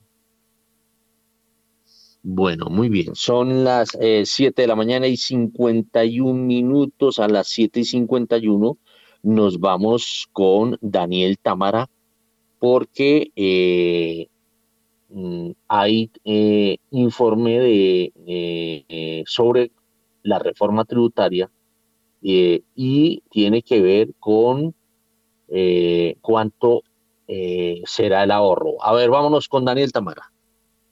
El Ministerio de Hacienda ahorrará el 41,7% de los recursos que recaude vía reforma tributaria en 2023 por las exigencias de los componentes cíclicos de la regla fiscal. El porcentaje bajará a 5% en 2026. Según lo explica la propia cartera, los componentes cíclicos de la regla fiscal exigen que una parte de los recursos derivados de la reforma sean ahorrados. Este es el caso de los ingresos derivados de los impuestos que afectan directamente a la industria petrolera, como la no deducibilidad de regalías y la sobretasa minera. Para 2023 el gobierno espera un recaudo por eh, las medidas de la tributaria cercano a 1,46% del PIB. De dicho total, cerca de 0,61% del PIB deberá ahorrarse, es decir, cerca del 41,7%. Para 2024 los ingresos representarían también el 1,46% del PIB, pero solo el 0,25% del PIB iría para menor déficit fiscal, es decir, el 17,1%. Para 2025 se espera recoger cerca de 1,39% del PIB y ahorrar el 0,1% del PIB, es decir, 7,2%. Y para 2026 los estimativos son de 1,38% del PIB y 0,07% del PIB, es decir, el 5%. 7.53. ¿Y qué va a pasar con los dividendos de Ecopetrol a raíz de la reforma, Daniel? Los menores dividendos de Ecopetrol estimados por el impacto de la reforma tributaria equivaldrán al 44,2% de los ingresos por mayores impuestos al sector minero energético en 2024. De acuerdo con cálculos del Ministerio de Hacienda en 2023, el efecto de la reforma sobre los dividendos de la petrolera estatal será cero y el recaudo por aumento de gravámenes por uso del subsuelo alcanzará el 0,77% del PIB. No obstante, en 2024 la cosa cambia. Por un lado, se estiman ingresos por este frente cercanos al 0,61% del PIB, pero un descenso en los dividendos de Ecopetrol por el equivalente a 0,27% del PIB. En 2025 esta relación en su orden sería de 0,45% del PIB y menos 0,21% del PIB. Y en 2026 de 0,42% del PIB y menos 0,15% del PIB. Hay que tener en cuenta que la, tributaria, más bien les impuso una sobretasa de renta de 10 puntos porcentuales a las petroleras y a las carboníferas que, va, que irá bajando gradualmente hasta que sea de 5 puntos porcentuales. Además, estas compañías ya no podrán deducir las regalías. Bueno, y sigamos con el impacto de la tributaria sobre Ecopetrol. A ver, Daniela Tobón. Impacto de la reforma tributaria sobre Ecopetrol llegará a unos 12 billones de pesos por año. En una carta enviada y firmada por María Paula Camacho Rosso, vicepresidenta de Asuntos Corporativos de Ecopetrol, a las presidencias del Senado y Cámara, la petrolera advirtió sobre los impactos de los nuevos impuestos.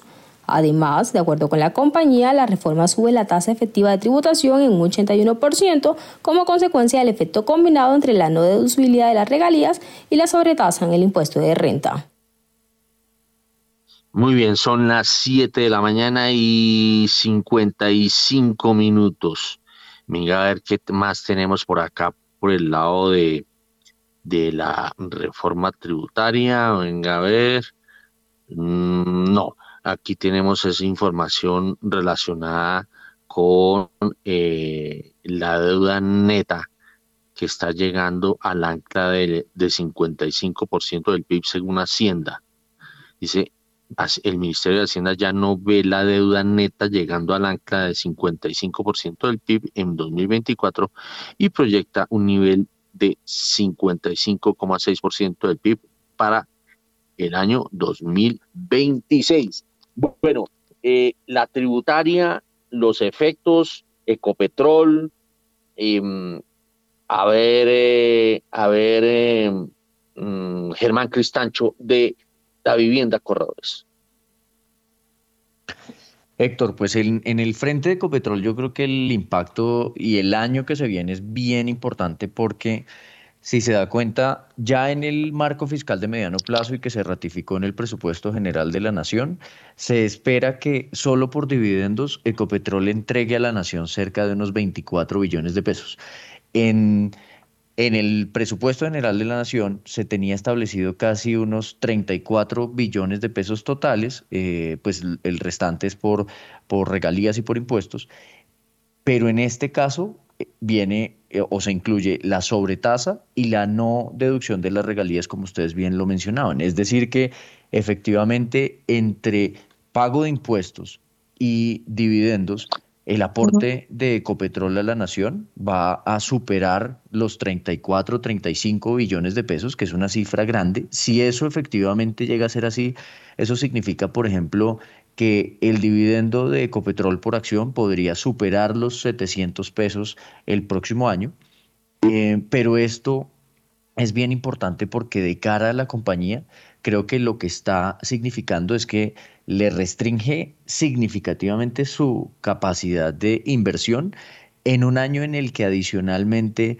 Ecopetrol tiene unos compromisos de deuda o unos compromisos financieros importantes. Ecopetrol ya logró eh, extender o refinanciar una parte de los compromisos de deuda que tiene a nivel internacional, pero todavía tiene unos vencimientos bastante importantes. Solo por, por mencionar los vencimientos de Ecopetrol, el otro año pueden superar los 5 mil millones de dólares, de los cuales ya logró hacer una refinanciación por más o menos unos 2 mil millones de dólares, eh, pero todavía tiene unos, unos compromisos bien importantes. Entonces yo creo que el impacto y el efecto para Ecopetrol sí es grande eh, y se le, se le está exigiendo de manera importante a la compañía. Eh, vía impuestos y vía dividendos. Pero eso también lo que muestra es que las cuentas fiscales, sobre todo por el amplio déficit del Fondo de Estabilización de Precios de los Combustibles, está restringiendo significativamente al gobierno nacional y está eh, llevándolo a, tener estas decisiones que, que, apretan un poco a, a Ecopetrol.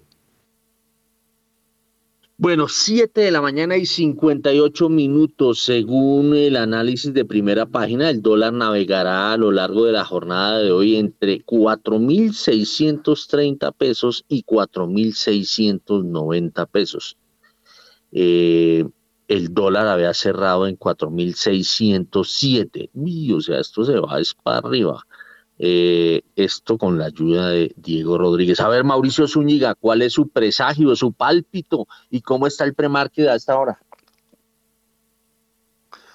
Héctor, seguimos en, en premarket 4.630, 4.660. Eh, ya, ya en contados instantes tendremos apertura eh, que estaremos compartiendo con los oyentes de primera página. Eh, sí, la verdad es que mm, creo que se asoma una nueva figura en el, en el peso dólar, que es la de 4.700. Eh, el cóctel está dado para que esto sea así. Tenemos eh, factores externos que pesan mucho e internamente no se está ayudando mucho tampoco con los temas, con los temas locales. Entonces, eh, está todo servido para ir rumbo al 4.700, pero sin embargo, pues estos mercados son dinámicos y de pronto algún cisne negro se atraviesa en el camino. Entonces, pero por ahora eh, se, se, asoma más esa figura del 4700. Son las 8 en punto y a las 8 en punto nos vamos con el corte de las 8.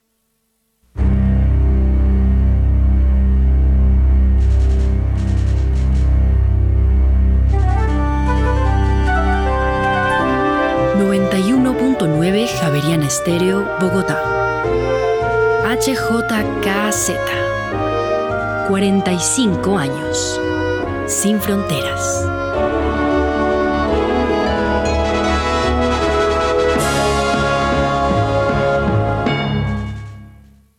Son las 8 de la mañana y un minuto. Aquí vemos que el ministro de Hacienda, José Antonio Campos, se muestra seguro de que el financiamiento externo de Colombia vía multilaterales, vía organismos multilaterales, seguirá eh, siendo muy positivo.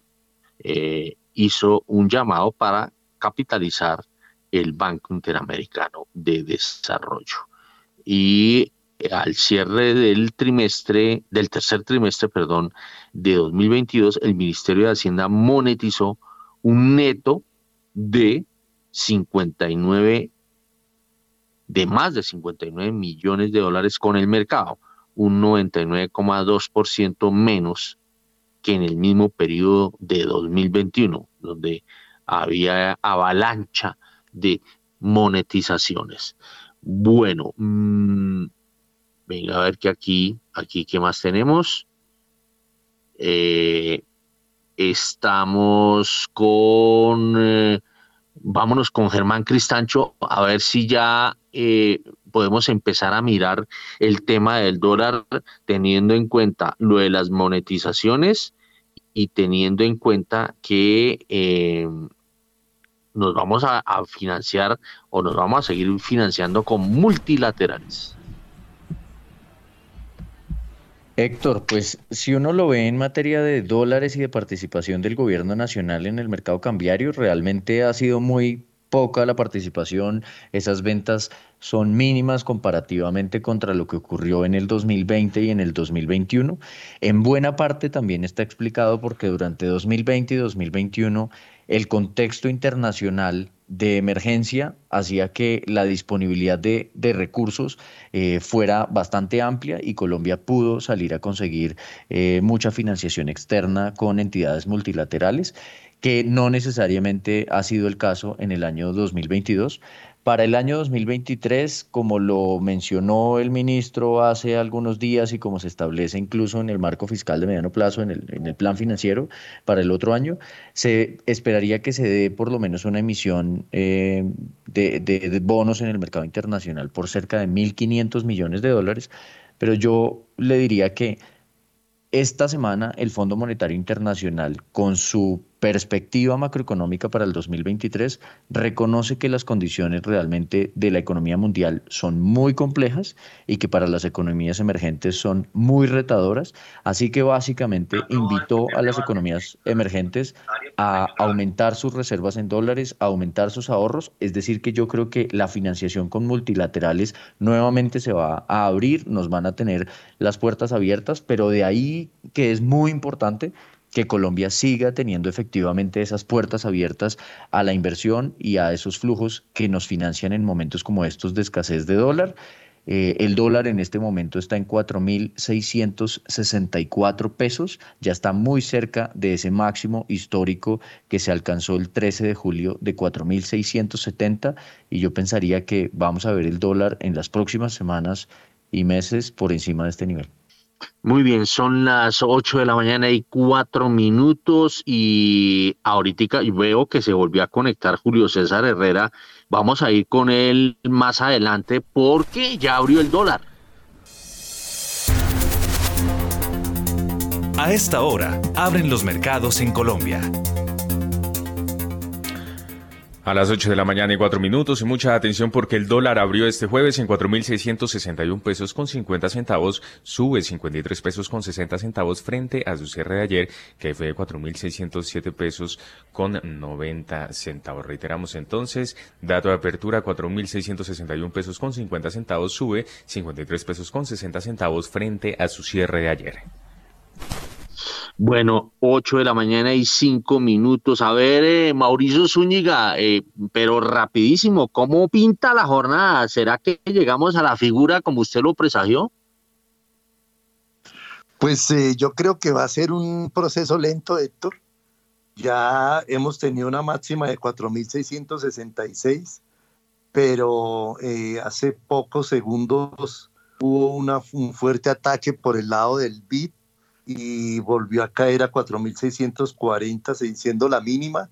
Hay 15 millones 500 mil dólares operados en 28 operaciones, pero vamos a ver una pelea con eh, de manos fuertes con manos débiles, entonces esto se va a poner interesante en la medida en que se vayan desarrollando los mercados afuera y veamos cómo el mercado este, va a interpretar toda esta andanada de datos eh, que salieron el día de hoy del IPC en Estados Unidos, sumados a toda la el desarrollo de, las declaraciones locales de, pues, de gente muy importante en la economía que, que hace que, que se muevan de una forma bien, bien interesante estos activos financieros. Entonces, por ahora un último dato del dólar, 4.642, con eh, una máxima de 4.666, una mínima de 4.640, 34 operaciones por 39 millones de dólares. Muy bien, son las 8 de la mañana y 7 minutos. A ver, eh, Julio César Herrera, me, me imagino que usted volvió a tomar un segundo aire al ver eh, eh, el impacto de la tributaria sobre las cuentas de Ecopetrol, aunque yo tengo la teoría que eso es como sacar de un bolsillo y pasar para otro. A ver, eh, Julio César Herrera. Sí, Héctor, y me logré atender unas reuniones y volverme a reunir. Y yo, yo quiero hablar de ese punto. De, yo creo que su teoría es, es válida y le voy a decir en qué porcentaje está. Estaba mirando los números de Ecopetrol, los cuales conozco, y si uno toma los resultados y hace un poquito de, eh, forensics, eh, operación con los, con los números, pues eh, hay, hay, dos maneras de ver este impacto, y, hay que resaltarlo. Una es Ecopetrol en sí misma, como tal, como una empresa única, y otra es Ecopetrol con un 87% del Estado. Yo creo que hay que mirar las dos, porque Ecopetrol tiene una ventaja competitiva que la acerca a que ser prácticamente un monopolio, que son fuerzas de mercado y posicionamiento y poderío eh, organizacional en Colombia que pues en el momento de estos análisis no se deben eh, omitir. Es cierto que el impacto que va a tener esta tributaria, esa ganancia de los 17 billones de pesos que eh, se anunció en el primer semestre, va a ser difícil de repetirlo en condiciones fiscales de esas, pero también hay que ver, y yo le digo uno a uno los elementos, de que el impuesto a las exportaciones de crudo, y, de productos derivados, pues eh, es cierto que le impacta a Ecopetrol, pero es ingreso que entra a la nación. Luego, fiscalmente, eso es mover de un bolsillo a otro. Eh, lo que hay que pensar también es, imagínense el restante de ese ponqué, ese 23% de, de, privados que son dueños de Ecopetrol, el impacto que van a tener. Ellos, ellos, ese sí es el importante no es Ecopetrol como mayoritario, es ese 23% de minoristas en su acción, el resto de la industria que lo va a tener que pues no tienen ese alivio fiscal, pero al final del día el gobierno colombiano con, por ejemplo, impuesto a las importaciones no va a perder. El punto de las regalías, pues no se las descuenta por un, por un lado, pero en el flujo de caja global también eh, no va a tener ese impacto, mientras que los privados, y digamos lo visto desde ese 23%, eh, de accionistas de Ecopetrol, la visión es totalmente diferente. Lo que sí creo que Ecopetrol en su pronunciamiento tiene un punto muy válido y que ese no se alivia es que hay proyectos que hoy en día con esos alivios fiscales pasan la disciplina de capital que tiene Ecopetrol en la selección de proyectos y su portafolio de inversiones. Eh, no teniendo esos eh, ingresos, yo sé que hay campos en Ecopetrol que los conozco a través de todo Colombia que no van a pasar, no van a pasar su criterio de inversión y esos desarrollos no lo vamos a ver. Ecopetrol está diciendo que eso le puede llegar a costar en algunas regiones del país eh, en crudo unas cifras importantes que pues vamos a ver porque pues no se va a ver esa inversión. Ellos citan de que habría una disminución, disminución potencial de hasta 100 mil barriles de producción equivalente eh, que no se harían de aquí al 2026, en el 2026, eh, que eh, también yo creo que va a haber un impacto sobre las reservas de Ecopetrol aún más, porque pues al no llevarse en esos proyectos a cabo, aunque las reservas se calculan antes de, de impuestos, al no pasar esos proyectos no sé qué tanto los puedan sostener en el portafolio. Entonces tendrían que mirar eso también de esta manera. Y pues ellos están hablando de que departamentos como el Meta, ¿sí? Eh, van a tener impacto porque allá hay eh, varios proyectos que son incrementales y que necesitan de toda esta ayuda para pasar. Ahí yo veo el impacto en generación de empleo, en generación de oportunidades en desarrollo y, en, y aún en eh, que ese crudo no sale, pues no paga regalías. Pero en lo que tienen actualmente, gran parte de eso, un 87%, pues eh, no los vemos en Ecopetrol, pero lo vamos a ver en, las cuentas de la nación, porque o lo captan en ese lado y entra no ya como un dividendo, sino entra como un pago impositivo a, a las arcas de la nación o entra de otra manera. Entonces, eh, es, cierta la situación, pero a mí eh, me preocupa más ese restante 23% de minoritarios y pensionistas de Ecopetrol y el resto de la industria, que no tenemos ese alivio de ninguna manera. Bueno, son las 8 y 11 minutos, se me iba alargando usted muchísimo. Vámonos a ver, Germán Cristancho, ¿cuál es su apuesta de hoy? ¿Vamos hacia la figura de los 4.700 o más bien vamos navegando en aguas de los 4.600 o, o bueno, todo es posible. ¿Qué tal la figura de los 4.600? A ver, Germán Cristancho de la vivienda Corredores. Héctor, yo creo que el dólar va a superar los 4.670, es decir, creo que hoy va a alcanzar 4.700 pesos. Las presiones son al alza. Lo que pasa es que hemos visto mucha volatilidad ahorita y seguramente los, los que se mueven en el mercado están tratando de, como se dice, defender ese nivel máximo de 4.670, pero, pero no creo que se mantenga mucho tiempo ahí, va, va a subir más. Uy, qué miedo, qué miedo. Bueno. Son las 8 de la mañana y 12 minutos. ¿Cómo va en este momento el premar, el que no, el dólar ya operando, Mauricio? Bueno, Héctor, pues muy de acuerdo con, con Germán. Yo creo que ha habido gente que ha aprovechado para tomar utilidades y ha vendido por estos niveles que le parecen interesantes una, a tomar ganancias. En este momento está en 4.658,95 eh, ha vuelto a recuperar algún terreno después de que alcanzó nivel de 4.640, que es la mínima de hoy, y creo que busca ese nivel de 4.670, va a ser un nivel de, resistencia eh, fuerte, pero si lo logra, eh, yo creo que vamos en busca del 4.700. hasta el momento hay 62 millones 250 mil dólares en 94 operaciones que para, digamos, eh, para la hora eh, y lo que lleva corrido el mercado es una cifra alta, ya vamos eh, bordeando las 100 operaciones y, efectivamente pues toca mirar cómo se desenvuelven los mercados, el Standard Poor's sigue cayendo por encima del 2%, el Nasdaq busca el 3% de caída y pues todas las monedas a nivel mundial debilitadas frente al dólar. Entonces, seguiremos atentos a este desarrollo de los mercados. Juan Sebastián, cada vez que hable eh, Mauricio Zúñiga y lo mismo Julio César Herrera, bueno, Cristancho no se queda atrás, hay que alistar la chicharra, minuto y medio tú, chicharra. Bueno, 8 de la mañana y 14 minutos. Aquí para todo el mundo se reparte, aquí se reparte para todo el mundo. 8 y 14, vámonos con los temas mineroenergéticos, porque ahí yo veía que eh, eh, el grupo Ecopetrol contrató bienes y servicios por más de 15 billones de pesos entre enero y agosto del 2022. Eh, y esto nos lo contaba Daniela Tón. También em, el Ministerio de Hacienda autorizó a Interconexión Eléctrica celebrar una operación de manejo de deuda pública interna con su, su filial Transelca hasta por eh, 60.800 millones de dólares.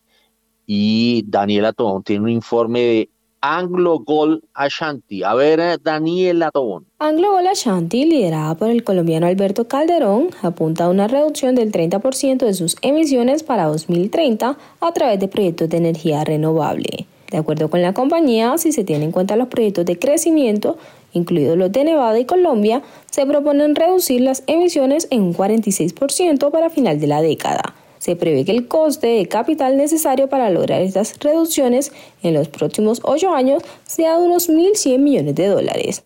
Bueno, y nos vamos con Romario Ortiz porque tiene un reporte relacionado con la Bolsa de Colombia.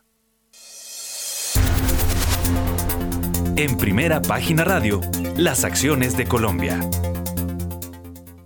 Transacciones en la Bolsa de Colombia cayeron 1.10%. El título preferencial de Cementos Argos fue la acción que más se devaluó con un 7,42%. Las negociaciones alcanzaron los 33.498 millones de pesos en 2.372 operaciones. Las acciones más negociadas fueron preferencial de Bancolombia, con un total de 13.542 millones de pesos, Ecopetrol, con 10.623 millones de pesos, e Interconexión Eléctrica, con 2.838 millones de pesos. La más valorizada fue la acción preferencial de Grupo Argos con un alza del 6,23% a 6.480 pesos por título. La que más cayó fue la preferencial de Cementos Argos, la cual bajó un 7,42%. El índice Colcap cayó 0,36% a 1.776,64 unidades. Son las 8 y 17. Mm, desde el Congreso de Colombia insisten en tener una moneda única en la región para competir con el mundo. Esto nació de la Comisión Segunda del Senado, que anunciaron o en donde se anunció que el 26 de octubre, en la reunión del Parlamento Latinoamericano en Bogotá, el Congreso de Colombia va a oficializar esa propuesta.